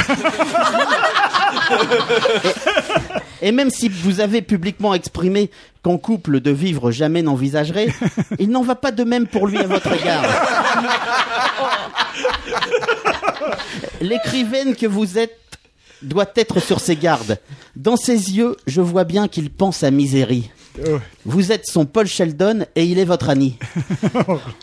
Ce papier laborieux, hier soir, j'ai acheté- j'ai achevé. Et, et- et son côté boiteux, j'espère, excuserez, même si James Caan l'aidera à marcher. Veuillez me pardonner pour ce texte en poulet qui est ta poésie, ce qu'à la grande cuisine, elle nuggets au poulet. Euh, Je me suis, ma foi, trop tard à cette tâche attelée. Je ne suis plus jeune et fort, mais je t'avoue coupable Oh, de tarder pour écrire à m'asseoir à ma table. Je reporte à demain tout ce que je dois faire. Et, et pour plaire à Benji, poditeur, tipeur, je ne, je ne le fais qu'en Suisse. Je procrastine à Sion. Voici ma rime ultime. Merci de votre attention. Bravo. Une nouvelle facette de JR qu'on ne soupçonnait pas. Il a avoué Un qu'il a poète. acheté le, le texte. Un poète. Un pouet, pouet, pouet. Je reste sans voix. Et nous donc, ça fait... Euh, merci. Nous arrivons donc à, à la fin de ce Jolie de cette là émission. quand même euh, par Arnaud. Mais oui, bien sûr, on revient dessus avec euh, notre notre sympathique auditeur Benji qui nous avait envoyé des, des chocolats de Suisse et qui bah, qui sont tous mangés, non, je On pense. a dégusté, non, qui ça sont prendre un parce que je savais pas que ça venait de lui. Ah oui, C'est- ils sont délicieux. et ils sont excellents. Merci beaucoup euh, Benjamin. C'est Oui, t'as un La- la- amour, on se régale. L'attention nous touche tout autant que le fait de les manger. Il y a quoi d'autre comme spécialité Tu pourrais peut-être euh, nous Un petit faire morceau de, du gruyère. des mentales suisses. Il va arriver dans un état bizarre peut-être, mais bon, je sais pas. Mais en tout cas, merci. C'était très très Merci sympa. beaucoup. Et la surprise en plus de le recevoir. Ah oui, carrément, oui. Ben, nous allons passer à la rubrique des 60 secondes chrono.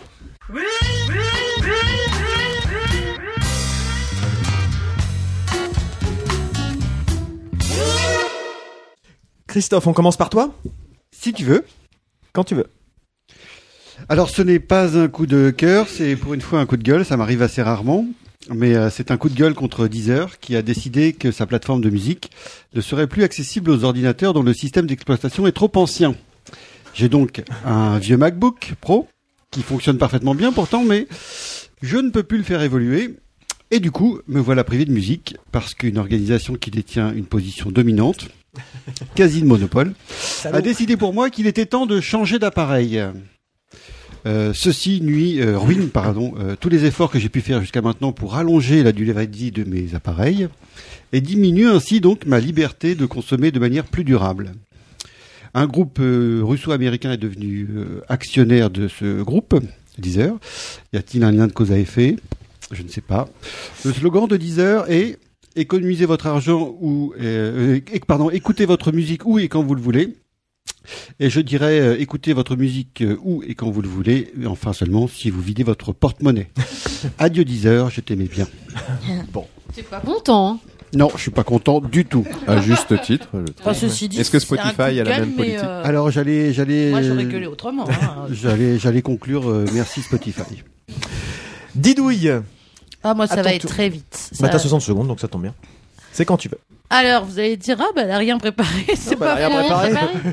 non, bah, écoutez, j'ai fort apprécié le moment qu'on a passé ce matin en terrasse avec euh, Michael, Mélanie. On a un temps splendide. Vive le printemps. On a passé un super moment. Et voilà. Donc ça, c'était mon petit coup de cœur parce de la journée. Ça me fait commencer une journée super. Je passe une très bonne émission. Bref, didouille heureuse. Bah, Didouille heureuse. Bien Voilà. sûr, tout le monde sait qui est Michael. Oui, précise. Monsieur Ah, mais Rêve. monsieur Rêve. D'ailleurs, euh, je lui ai dit que ce serait mon, mon coup de cœur. Je te fais des gros bisous, Michael. Et t'es une vraie vedette. Voilà. Eh ben, merci. Bon, on partage. hein. C'est vrai qu'on a passé un, un Bon, bon moment ah, tu vois. en terrasse ce midi. C'était cool. Ludo. Alors moi, mon coup de cœur, ça va être euh, bon bah le barbecue qu'on va se faire tout à l'heure. T'es méchant. Si on peut plus déconner deux minutes. Euh, non, effectivement. Euh, Bah attends, lance le chrono. C'est Didouille qui a ton chrono. Voilà. par contre. Vas-y.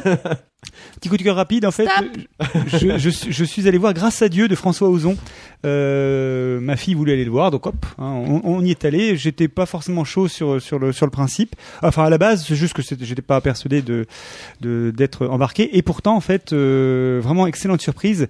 Euh, un film qui qui est qui, qui n'est pas glauque, qui est pas sordide, et en même temps qui touche vraiment profondément, je trouve, quelque chose sur la réalité des enfants victimes d'actes, d'actes, pédophiles de prêtres et surtout tout l'aspect de la de l'absence, de- je dirais, de, de, de, de dénonciation par l'Église en son sein euh, des, euh, des actions qui sont perpétrées par ces prêtres. Et euh, le film est vraiment incroyable, les acteurs sont impressionnants. Vraiment, je, je recommande quoi. C'est vraiment un très très beau film à voir si vous avez l'occasion. Voilà. Merci Ludo. C'est rare que tu parles de films français. Oui, c'est vrai, mais celui-là, celui- voilà, j'ai vraiment trouvé vraiment trouvé excellent. Très bien. Voilà.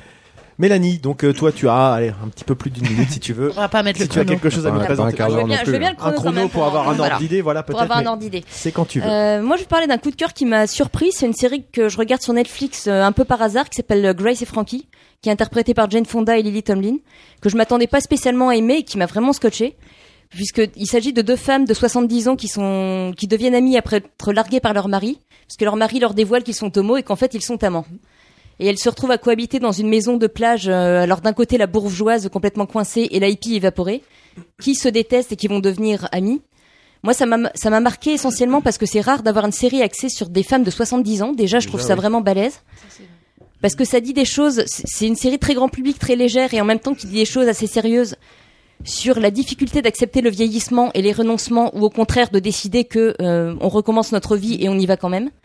Et parce que tout simplement une série dans laquelle on voit deux femmes de 70 ans qui à un moment donné créent une entreprise pour lancer un vibromasseur qui s'adresse aux femmes de 70 ans, je, rien que pour ça, je trouve ça génial. Donc c'est vraiment une excellente surprise.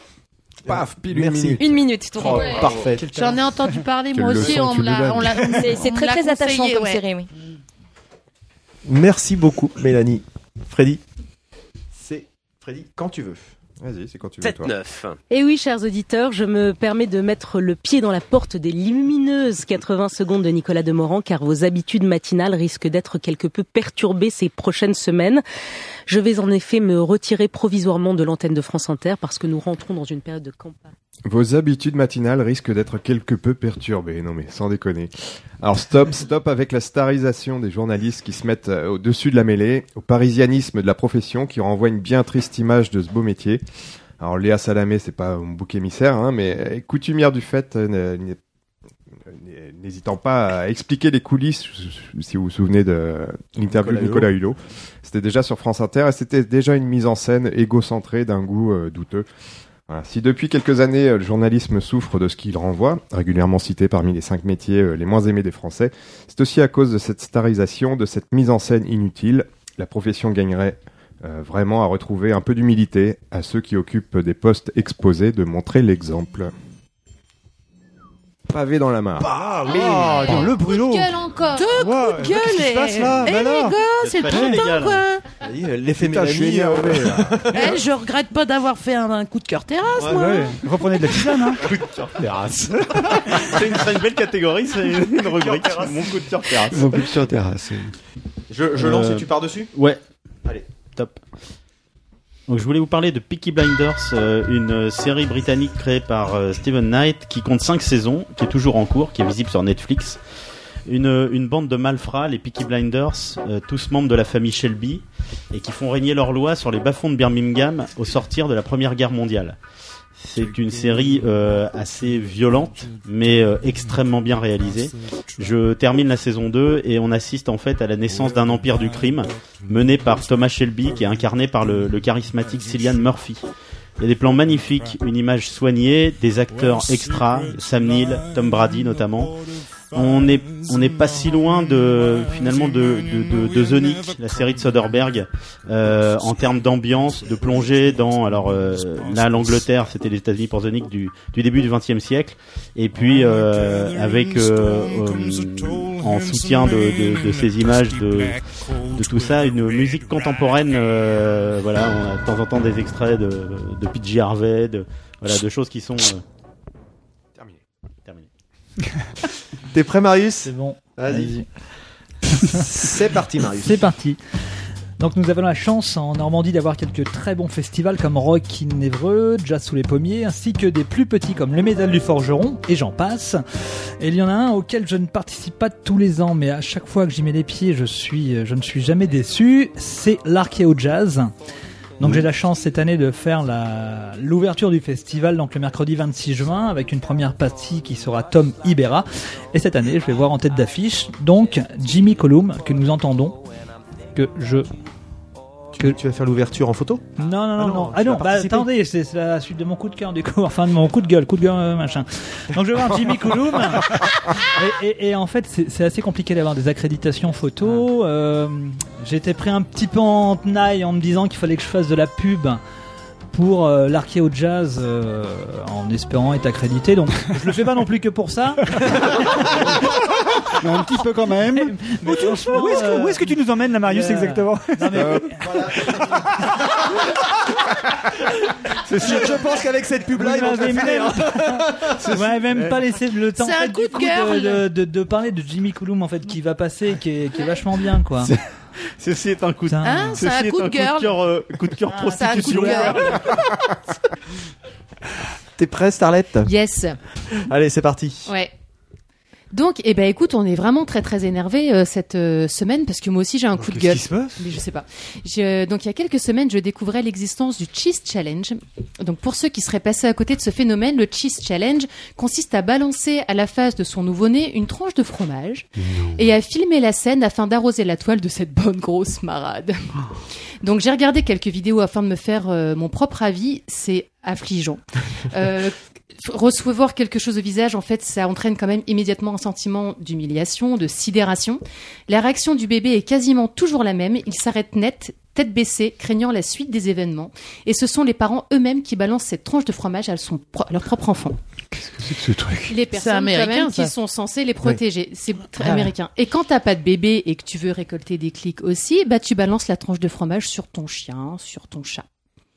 Ton Donc, conjoint euh, on n'hésite pas à humilier donc son bébé pour quelques clics. Je trouve ça insupportable. Je ne comprends pas l'intérêt de tout ça. Se mettre en scène fini. toujours plus en faisant sub. Ouais. Peu, peu, peu. Je leur balancerais bien une meule de parmesan à la gueule. Ah, elle par- elle- Hop. euh, Moi, je me prépare. C'est bon? C'est parti. Alors moi, je voulais vous parler d'un d'un jeu qui s'appelle euh, qui s'appelle Gris. C'est un jeu qui est sorti sur euh, sur euh, sur la Switch euh, fin 2018. C'est l'histoire d'une femme qui a perdu sa voix. Elle tombe d'une statue en fait, et il y a une entité noire qui la bloque plusieurs fois dans le passage. Voilà, c'est à peu près l'histoire classique. En fait, c'est un personnage qui est hyper aérien, hyper léger. On est dans un jeu type euh, plateforme. On découvre les mécaniques de jeu au, au fur et à mesure.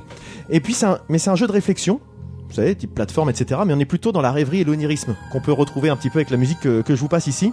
Un jeu où on ne meurt jamais, c'est des puzzles, des énigmes qui durent entre 3 et 5 heures. Mais ce qui est surtout hyper important, c'est que c'est vraiment un jeu qui est plein de grâce et de grande poésie.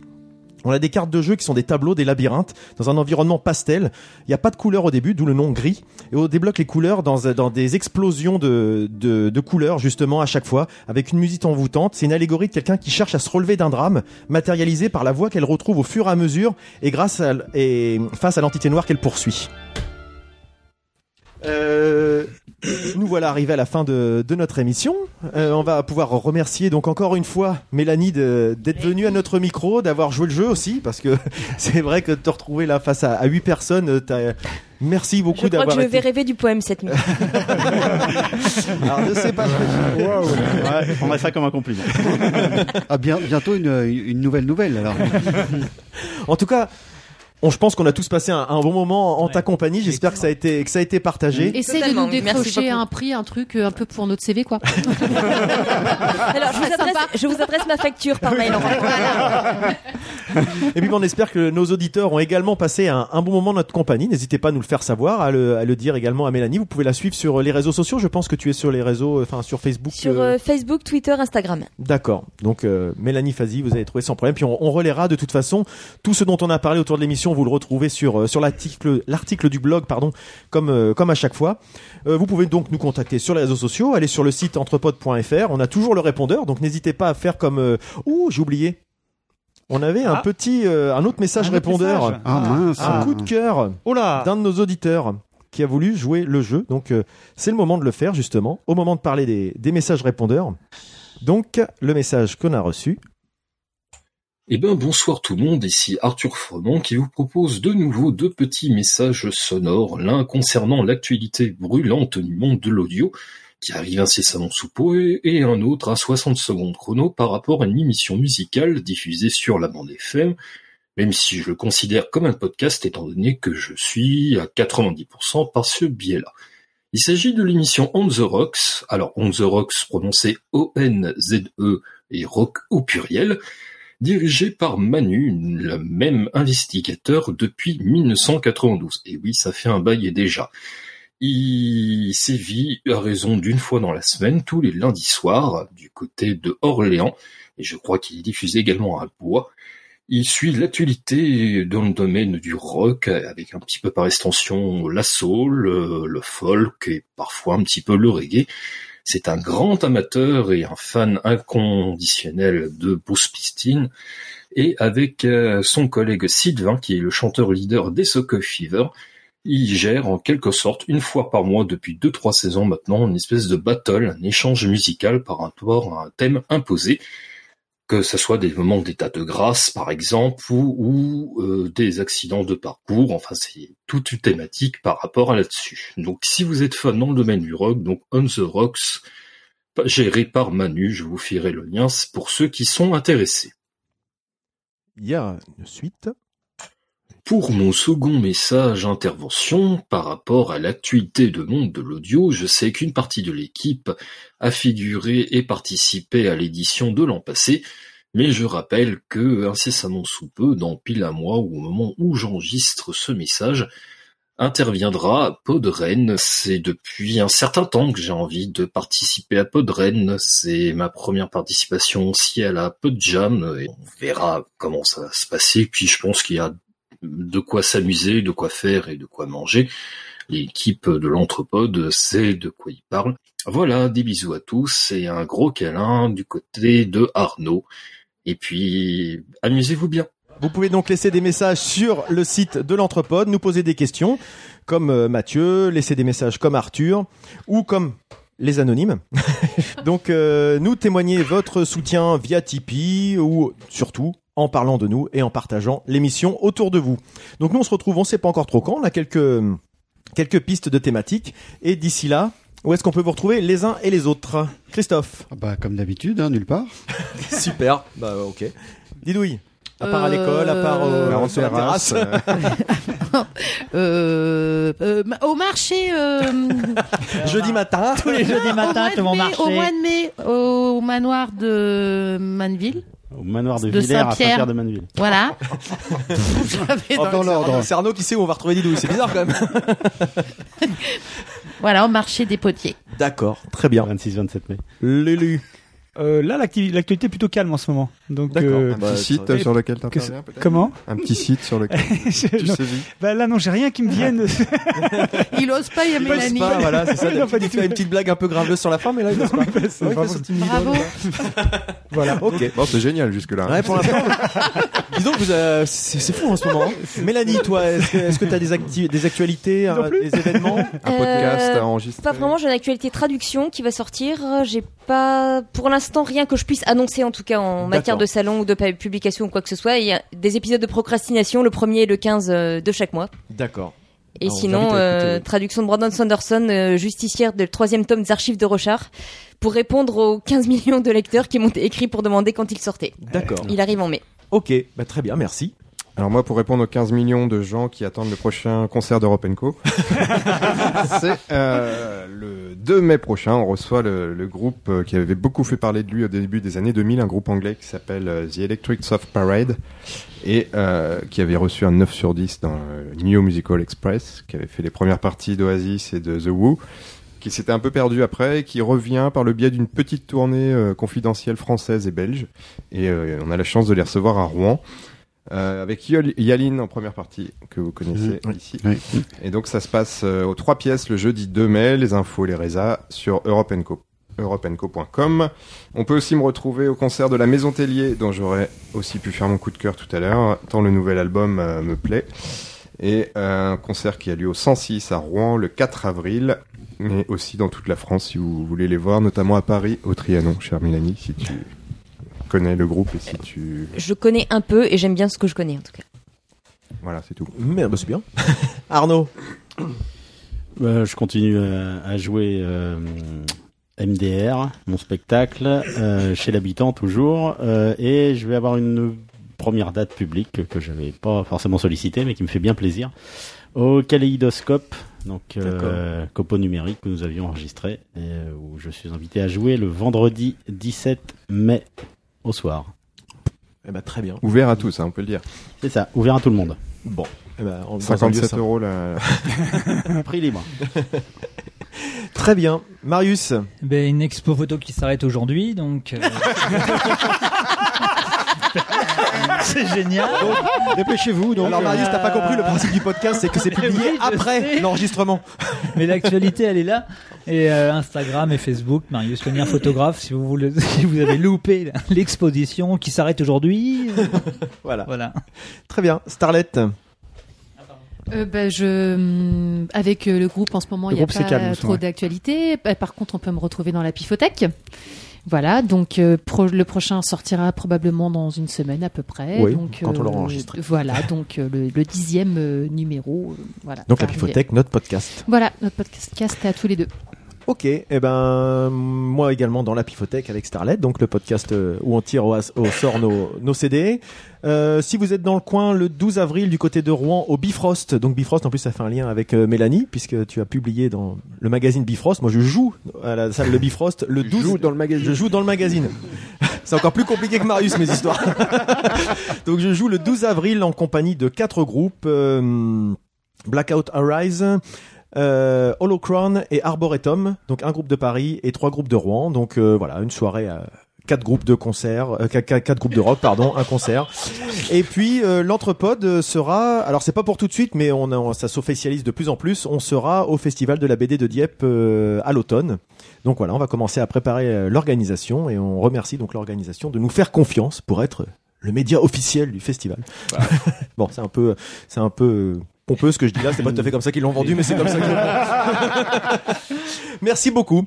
Et donc, bah, c'est le moment de se quitter. Et puis, quand on se quitte, qu'est-ce qu'on dit en général? Allez, bisous.